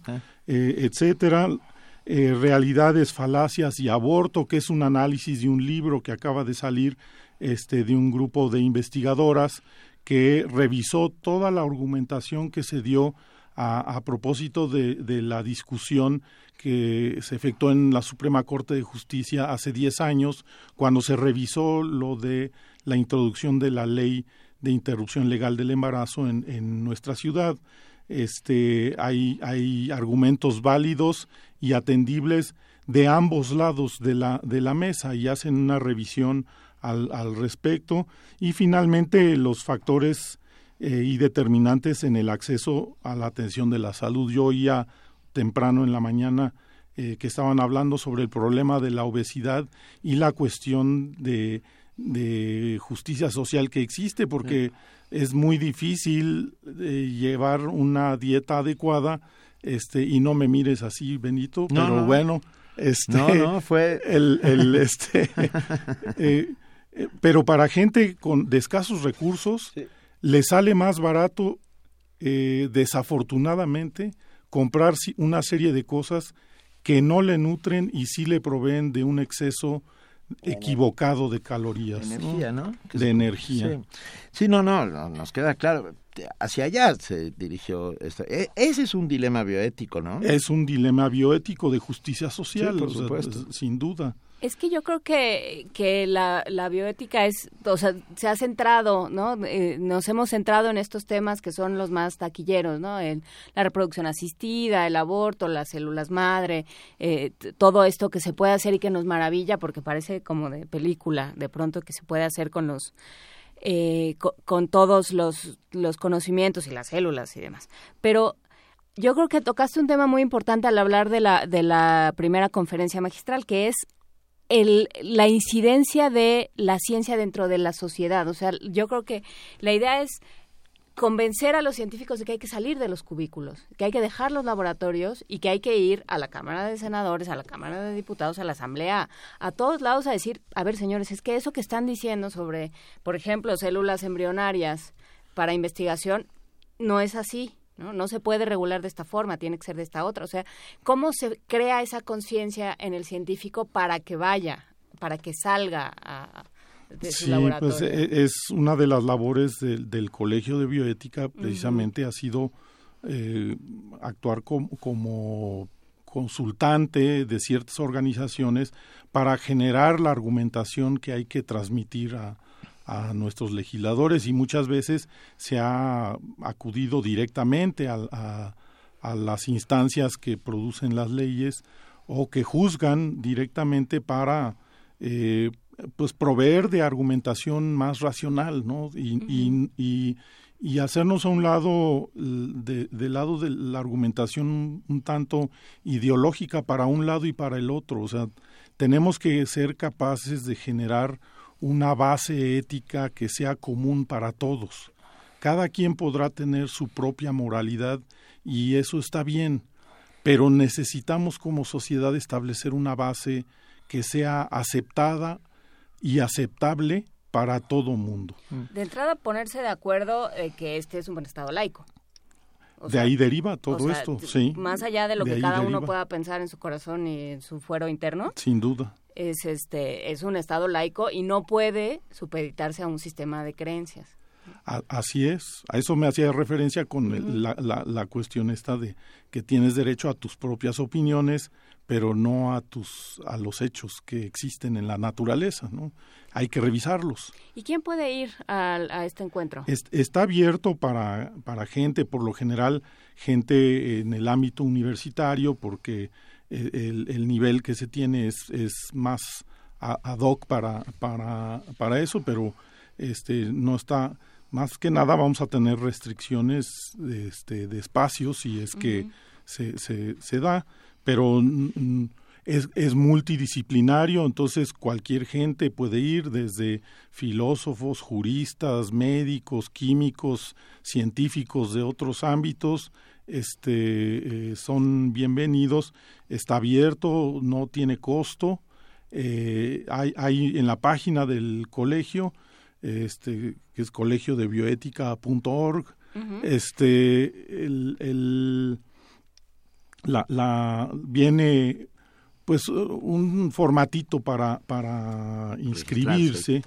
registrarse, también puede haber registro in situ y, y pues básicamente y, y, vamos a terminar con un simposio recordando a uno de los fundadores del colegio, que el doctor Rubén Lisker, que fue un genetista muy importante, Premio Nacional de Ciencias, profesor emérito de, de, la universidad, este, que falleció hace un año eh, y que eh, fue presidente del colegio también y, y por eso también decidimos llamarle Ciencia y Conciencia, porque el, Rubén Lisker eh, hizo una serie de investigaciones científicas muy importantes para nuestro país, pero también entró a la reflexión bioética, a la parte de la conciencia. Eh, y ese es el legado al que nos referimos. Padre de Arturo, ¿no? Epidemiólogo padre de Arturo, infectólogo, compañero mío ah, de, de, hace tiempo. Pero, ¿y se, se forma a los científicos en esta, o sea, en, las carreras, en los en el cuerpo de las de las carreras científicas en la universidad, por ¿Se ejemplo? Les habla de bioética? ¿Se les habla de bioética? Eh, ¿O eso se nos avienta a este lado del campus? No, sí, pero deberíamos de hacerlo más y mejor. Y, en eso vamos el, la creación del programa universitario de bioética, que uno es, uno de los participantes, al igual que el programa universitario de investigación en salud, que, que van a estar con nosotros en, en la reunión, este, pues el, interés es de propiciar y, y, ambos, ambas estructuras de la UNAM, el PUIS y el PUB, eh, han estado implementando programas el seminario permanente de bioética, eh, diplomados, cursos de bioética y generar más interacción con eh, el alumnado de pregrado. Ahí nos falta un poquito meternos más porque se ha actuado mucho en el posgrado, que es cuando están desarrollando eh, proyectos de investigación. Sí, pero pero te interesan más las tropas, digamos, o sea, quién tenemos que empezar desde la tropa, sí. Yo, perdón, yo quiero aprovechar, tenemos un minutito que está aquí el doctor eh, Patricio Santillán Doherty. ¿Te vas a levantar la camisa y vas a toser? Sí, no, no, pero sí, pero escucha, está muy cerca de lo que acabas de decir. Está empezando los fríos, hoy hubo un frío muy intenso. Eh, tú eres un especialista en enfermedades respiratorias, Patricio. Ah, ¿Alguna recomendación para todos esos que hacen comunidad con nosotros para estos días que vienen? Porque esto se me hace que solo el principio. Es, el principio. Eh, la recomendación general es, bueno, salir, como decía mi abuelita, bien tapado, este, con una bufandita, como el día de hoy, aunque se ve soleado, este, tenemos la ventaja que el sol sí nos, nos calienta de repente. Eh, sin embargo, una medida preventiva muy importante es la vacunación contra influenza y este y desafortunadamente la vacunación en general como que ha caído en esto que platicábamos de opiniones y de hechos. Sí, o sea, los hechos son contundentes, los sistemas de vacunación son buenos, son, son adecuados para la gente. Sin embargo, se generan una serie de polémicas. Leyendas urbanas, muchas de ellas. Pero, pero es que esa es obligación de los científicos. En, en este, te estaba diciendo, en Sudáfrica hay un clérigo que dice que cura el, el VIH con, DDT. Pues entonces está rociando a la gente, o sea, no solo está rociando de, DDT, o bueno, de, el equivalente que se llama Doom, en Sudáfrica, sino que no les está quitando, o sea, los está rociando de los está matando, el DDT mata, claro, y, los, y no les está quitando el VIH. Entonces, ¿dónde, o sea, ese es un trabajo para la comunidad científica? Sí, sí, sin duda, sin duda. Entonces, abriguémonos, pongámonos la vacuna. Sí, sí. todavía estamos a tiempo de poner la vacuna, no sí, llega. Sí, sí, lleva lleva pocas semanas de haber salido la vacuna para esta temporada. Eh, se habla mucho de que la temporada eh, fuerte de, en cuanto a influenza eh, empezará a partir de enero, enero, febrero, marzo. Entonces más nos vale. Y ya está, ya casi está disponible en todos los centros de salud. Eh, sí, la Ciudad de México ha sacado una gran cantidad de, de, dosis para vacunar. Las instituciones de salud, hay, hay vacuna para que, que se reparta y sobre todo aquellas gentes que tienen riesgos especiales, mujeres embarazadas, niños pequeños y gente mayor con problemas este pulmonares, cardíacos, diabetes mellitus, etcétera. Yo aproveché que estabas aquí y aproveché el viaje. No, está bien, está, el pago. Es importantísimo.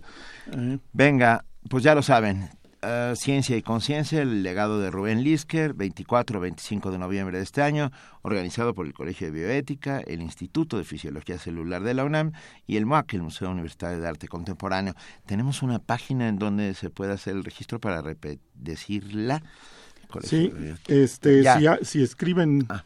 al colegio, colegio de bioética arroba gmail.com. Y claro, ya rápidamente me hicieron señas desde el otro lado. Vania ya la había subido en nuestras redes sociales. ya está todo en nuestras redes sociales. Ah, doctor Patricio Santillán Doherty, presidente del Colegio de Ética, millones de gracias por acompañarnos esta mañana. Gracias a ustedes y, la, oportunidad de hablar con la comunidad. Por favor. Muchísimas gracias. Sobre todo en Puente, bueno, la comunidad lo agradece enormemente. Vamos a escuchar de Dusminguet el Teu Amor. Teu amor és son, és mort, és dolç, és calor, és son, és abric que mata, és abric que dorm, és abric que enfon. I on qui d'amor sóc, el meu cos vesteix de dol, un somriure per passar la nit. Demà et deixo, et deixo al llit, de la suite.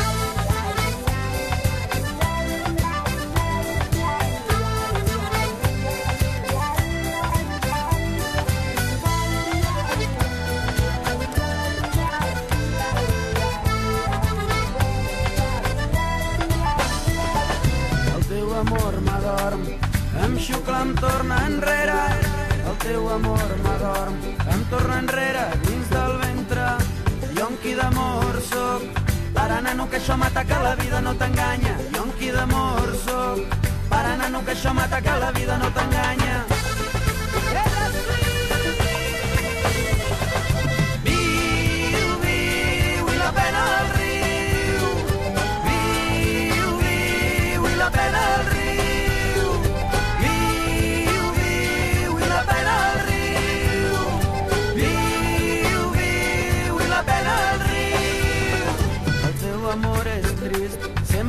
Ataca com la daga.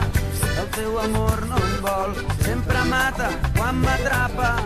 El teu amor és son, és mort, és dolç, és calor, és son, és abric que mata, és abric que dorm, és abric que em fon.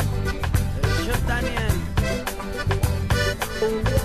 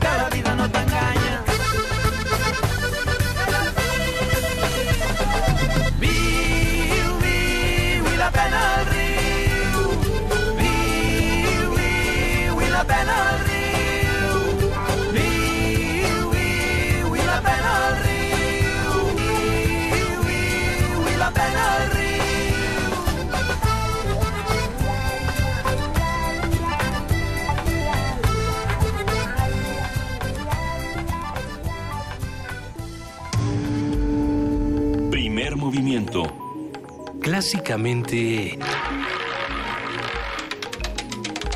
diverso.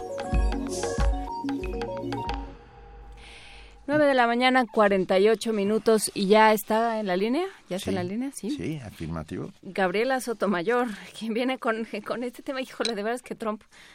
No hay manera de escaparse de Trump, ¿verdad? Em, esperemos que, que haya forma. Pero por lo pronto vamos a hablar con Gabriela Sotomayor. Ella es periodista y es nuestra corresponsal ante la ONU. ¿Cómo estás, Gabriela? Buenos días. Sí. Hola. Hola, Gabriela. Cuéntanos, ¿qué pasa con Trump y la guerra en Siria? Sí, bueno, es que como dices, no hay no hay por dónde escaparse del efecto del efecto Trump. Pero bueno, nada más para ponerlos al tanto de que el día de ayer el enviado especial de la ONU para Siria, Staffan de Mistura, estuvo en Damasco y se reunió con el ministro de Exteriores sirio, Walid Muali. Entonces la reunión fue un poco complicada porque el ministro negó a de Mistura que su ejército haya llevado a cabo bombardeos aéreos de hospitales en el este de Alepo estos bombardeos los han confirmado la Organización Mundial de la Salud, otras organizaciones que se encuentran en el terreno, lo hemos visto en las cadenas internacionales de noticias, pero a pesar de todo eso y la evidencia que existe, el ministro de Exteriores lo negó categóricamente. También Estefan de Mistura esbozó la idea de enviar una misión de la ONU para verificar estos hechos sobre los bombardeos a los hospitales, que dicho sea de paso, pues es un crimen de guerra y está en clara violación con las convenciones de Ginebra. De Mistura también abordó la posibilidad de establecer una zona de administración autónoma en el este de Alepo a cambio de la retirada de los yihadistas, pero el gobierno de Siria también se negó rotundamente. Entonces, como sabemos, la situación en el este de Alepo, que está sitiado, es desesperada para más de 200, 250 mil personas, y también en el, en el oeste de Alepo está muriendo mucha gente. Bueno, pues a esta complicada fórmula se agrega ahora la elección de Donald Trump quien habló con el presidente ruso Vladimir Putin, y entonces ambos acordaron vencer a Daesh, conocido como el Estado Islámico. Y bueno, la, la cuestión es que hasta ahora Estados Unidos ha apoyado a la oposición moderada y han impulsado negociaciones para llegar a un acuerdo de paz aquí en Ginebra. Ha habido varios intentos fallidos. Pero si Trump le retira su apoyo a esta oposición y decide aliarse con Rusia y con Assad, pues los civiles que se encuentran atrapados en Alepo estarán en una situación pues todavía más crítica y mucho más vulnerable, porque pues algunos podrán o tendrán la fortuna de huir hacia Turquía, pero otros pues tendrán que resistir esa ofensiva del presidente Assad de Rusia y además ahora con el apoyo de Trump. Entonces, la situación pues es, es crítica, sobre todo para los civiles, que es la gente que está que está sufriendo ahí y pues habrá que esperar a ver qué decide hacer el, nuevo presidente de, Estados Unidos. Ahora, el, enviado especial de la ONU, Estefan de Mistura, ha advertido que, que, que si esto sucede, pues aumentarían las filas de los grupos terroristas este, como Daesh, pues porque al no haber una, una solución política, pues la gente que está descontenta se va a tratar de reunir y de unir a estos grupos eh, de terroristas. Entonces, pues la, la situación se puede complicar todavía más. Sí, porque, porque bueno, pues estaba estaba muy dividido por de qué lado estaba Estados Unidos, de qué lado estaba Rusia y ya no queda tan claro. Y sin embargo, el, problema humanitario ahí sigue, ¿no? Ahí ya, además, bueno, se exacerba. Hay una serie ya de, de, personas que están tuiteando desde adentro de Alepo, que se están manifestando y diciendo, nos tienen aquí olvidados. Sí, Sí, y además te, voy a decir que, que están los, los convoyes de la ONU están afuera esperando en la frontera con Turquía, esperando cargados de alimentos, de, de, medicinas, de ayuda humanitaria para entrar y, poder este, ayudar a toda esta gente. Y, la ONU ha advertido que, hay peligro ya de, de, que se empiezan a morir de hambre ya las personas. Esto es, ya está llegando a unos extremos, pero lo que sí se puede ver es que Rusia y Assad pues están aprovechando esta época de transición política en Estados Unidos, este impasse que hay, ¿no? En Washington todavía Trump no, no nombra un, secretario de Estado, eh, todavía no se sabe exactamente por dónde va a ir eh, eh, la situación y pues Rusia y Assad pues están aprovechando a hacer pues todo lo que puedan para para tratar de, de ganar, para tratar de ganar y bueno, una victoria que sería muy costosa también para ellos, pero pues parece que esto es lo que a lo que le están apostando ellos ahora. ¿Y la comunidad internacional cómo ve eh, los movimientos en Estados Unidos? Pues eh, están muy preocupados. La situación está, la, la, comunidad internacional y bueno, todo, todo lo que yo he visto aquí en Europa están muy preocupados porque pues por, por la incertidumbre y porque realmente muchos han dicho que las promesas de campaña han sido unas y que el, el gobierno será otro, pero por los nombramientos que ya ha hecho Trump, pues parece que no, parece que, que todo lo que ha dicho pues va en serio. Entonces sí, la comunidad internacional está muy preocupada por... Y en Siria se juegan muchísimas cosas, muchos, es, es demasiado complejo el esquema, no es tan, no es tan simple. Entonces sí, pues esta posible alianza de, de Trump con Putin, pues sí preocupa muchísimo habrá que ver cómo, cómo se desarrolla y qué tanto se, en qué se traduce esta esta alianza porque bueno todavía todo se ha quedado un poco en medio en rumores pero mm. vamos vamos viendo cómo se cómo se cristaliza eh, exacto sí se cristaliza esperamos que no. Pero bueno muchas gracias Gabriela Sotomayor. No hombre muchísimas gracias a ustedes. Un gran abrazo y que estés muy bien. Saludos hasta Ginebra. Gracias. Un abrazo. Gracias un abrazo para allá y vamos a una nota. Especialistas de, especialistas de varios países congregados en la UNAM analizaron textos relacionados con la narcocultura. En su opinión, la trama de las obras literarias son esta, con esta temática explora el impacto del acceso al dinero fácil. Nuestra compañera Virginia Sánchez profundiza en el tema. Para analizar algunas obras representativas de la narcocultura producidas en nuestro país, el Centro de Investigaciones sobre América del Norte de la UNAM organizó el coloquio internacional Narcocultura, de norte a sur, donde participaron académicos de universidades nacionales y extranjeros. Christian Sperling, académico de la Universidad Autónoma Metropolitana, analizó el libro El lenguaje del juego de Daniel Sada, del que afirmó debe rescatarse sobre todo la sintomatía de la violencia que viven las familias implicadas en el narcotráfico. Creo que más bien esta novela es sintomática de muchas otras representaciones que se elaboran ficcionalmente sobre el narcotráfico, en las cuales la oposición de la familia sirve para que los lectores ajenos a esos espacios de la violencia, ajenos a esas violencias localmente específicas, puedan entender la transgresión. Alberto Fonseca, del North Central College basó su análisis en el libro de Juan Villoro, El Testigo, del que rescató cómo desde la ficción se reflejan las causas del resquebrajamiento moral y político de México. Por una parte, la trama explora el impacto en la vida cotidiana de la cultura del dinero fácil, tanto en el norte como en el centro del país. Por otra parte, la novela pone en juego un mecanismo que nos permite como lectores aproximarnos a las diferentes posiciones que ejercen los intelectuales frente a su realidad política y cultural. Diana Palaversic, académica de la University of New South Wales, Sydney, se refirió al libro Contrabando de Víctor Hugo Rascón, al que considera la obra maestra de la narcocultura. Esta conmovedora y hondamente sentida novela aparece en el pleno auge de la narcoviolencia, cuyas dimensiones épicas el escritor había anunciado proféticamente casi dos décadas antes. En Contrabando, el autor demuestra una profunda postura ética hacia la materia narrada que brilla por su ausencia en el nutrido cuerpo de la narrativa mexicana. Por postura ética me refiero, desde luego, a la responsabilidad personal y el compromiso moral asumido por un autor ante el momento histórico que vive y el tema que narra, y cuyo resultado es una obra que tiene un profundo impacto en el lector y contribuye a la comprensión de la condición existencial y sufrimiento del otro. Quienes estén interesados en saber más sobre las tres mesas que conformaron el coloquio, pueden consultar el material en YouTube en CISAN UNAM Web. Para Radio UNAM, Virginia Sánchez.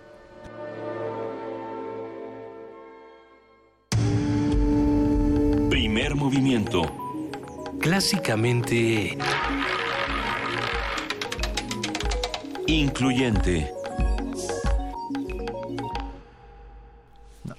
Sí, ya, le, leíste los labios a Frida que dijo, a Frida Saldívar, nuestra productora, que le dijo al resto de la cabina, ya vamos a despedir. Vamos a despedirnos, ya estamos a Oye, punto Frida, pero ¿qué es esto? Pero el último minuto todavía tiene 60 segundos, como diría quién era el mago Septién. El mago Septién, el mago Septién. Todavía falta. no, ya vamos a despedir, ya. Ah, nos quedan Frida dice que un ya par no de tenemos nada que decir, que ya por favor. Oye, estos estamos acomodando los papeles. Eh, tenemos muchos papeles. Tenemos, el libro de crónica. Oye, híjole, me bueno, lo leo y lo regalamos. Eso, ¿Sale? Lo leo y lo regalamos. Porque tiene, tiene crónicas de Alejandro Almazán, de Sinal Alvarado, de Martín Caparrós, de Oscar Contardo, de Diego Fonseca, Leila Guerriero, Alma Guillermo Prieto, Leonardo Habercorn, Josefina Licitra, Juan Pablo Meneses, Diego Enrique Osorno, Alberto Salcedo, Andrés Felipe Solano, Magali Tercero, Marcela Turati, Sergio Vilela, Vilela Galván y Juan Villoro. Hice la mano para intentar tocarlo. No, es mío. no me lo quitó. Bueno, uh, muchas gracias de verdad a todos los que hicieron posible este espacio y lo que lo, que lo hacen posible diariamente, incluso en días de puente, en días y con este frío, eh, tápense, vacúnense. Así es, vacúnense, eso es, una, es muy importante. La vacuna te salva de... Yo ya, yo ya estuve en un hospital con influenza y no se lo recomiendo a nadie. Así pues no, ni en un hospital, ni en tu casa, ni en ningún lado. y bueno, pues tampoco es cosa de andar contagiando a todo el mundo. Así es que vacúnense, tápense. Si tienen una cobija que les sobre, compártanla porque van a estar Eso también es una muy buena idea. Vamos a hacer esa campaña durante Vamos a hacer varias, campañas, durante esta temporada, ya les iremos platicando. También tenemos una pastorela. Tenemos una pastorela, pero no, tenemos también un ahí un planecito con el niño el niño particular. Este muchacho que de la Facultad de Ciencias. Ah, claro, ya, ya, ya. Que eh, que, organiza, que repara repara equipos de cómputo y los lleva a comunidades. El chico particular, vamos a platicar con él porque vamos a tener oportunidad de. Ya nos pusieron la música como en los Óscares, Juan. Darle, okay. Bueno, quiero agradecerle a mi manager, a, este, nunca a mi productor ejecutivo, a mi productor ejecutivo, a, mi maestra de la secundaria que siempre creyó en mí. Muchísimas gracias, mis cuquitas. Gracias, mamá, mamá, gracias, gracias Paco. Gracias a Andrés Ramírez que estuvo en la operación. Gracias a Vania Nuche, a Itzel Naranjo, a Miguel.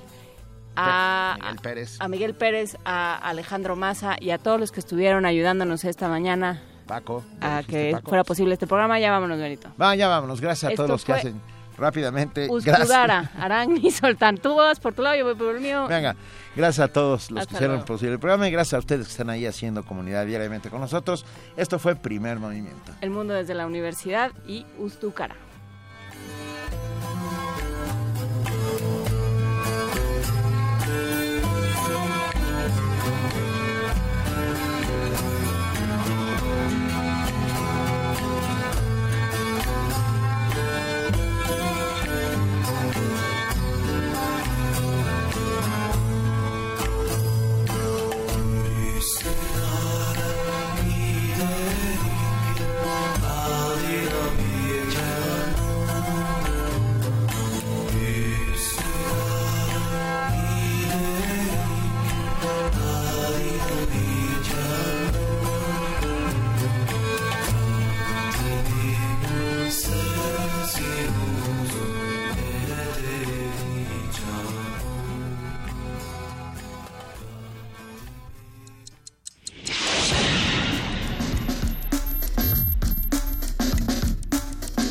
Radio UNAM presentó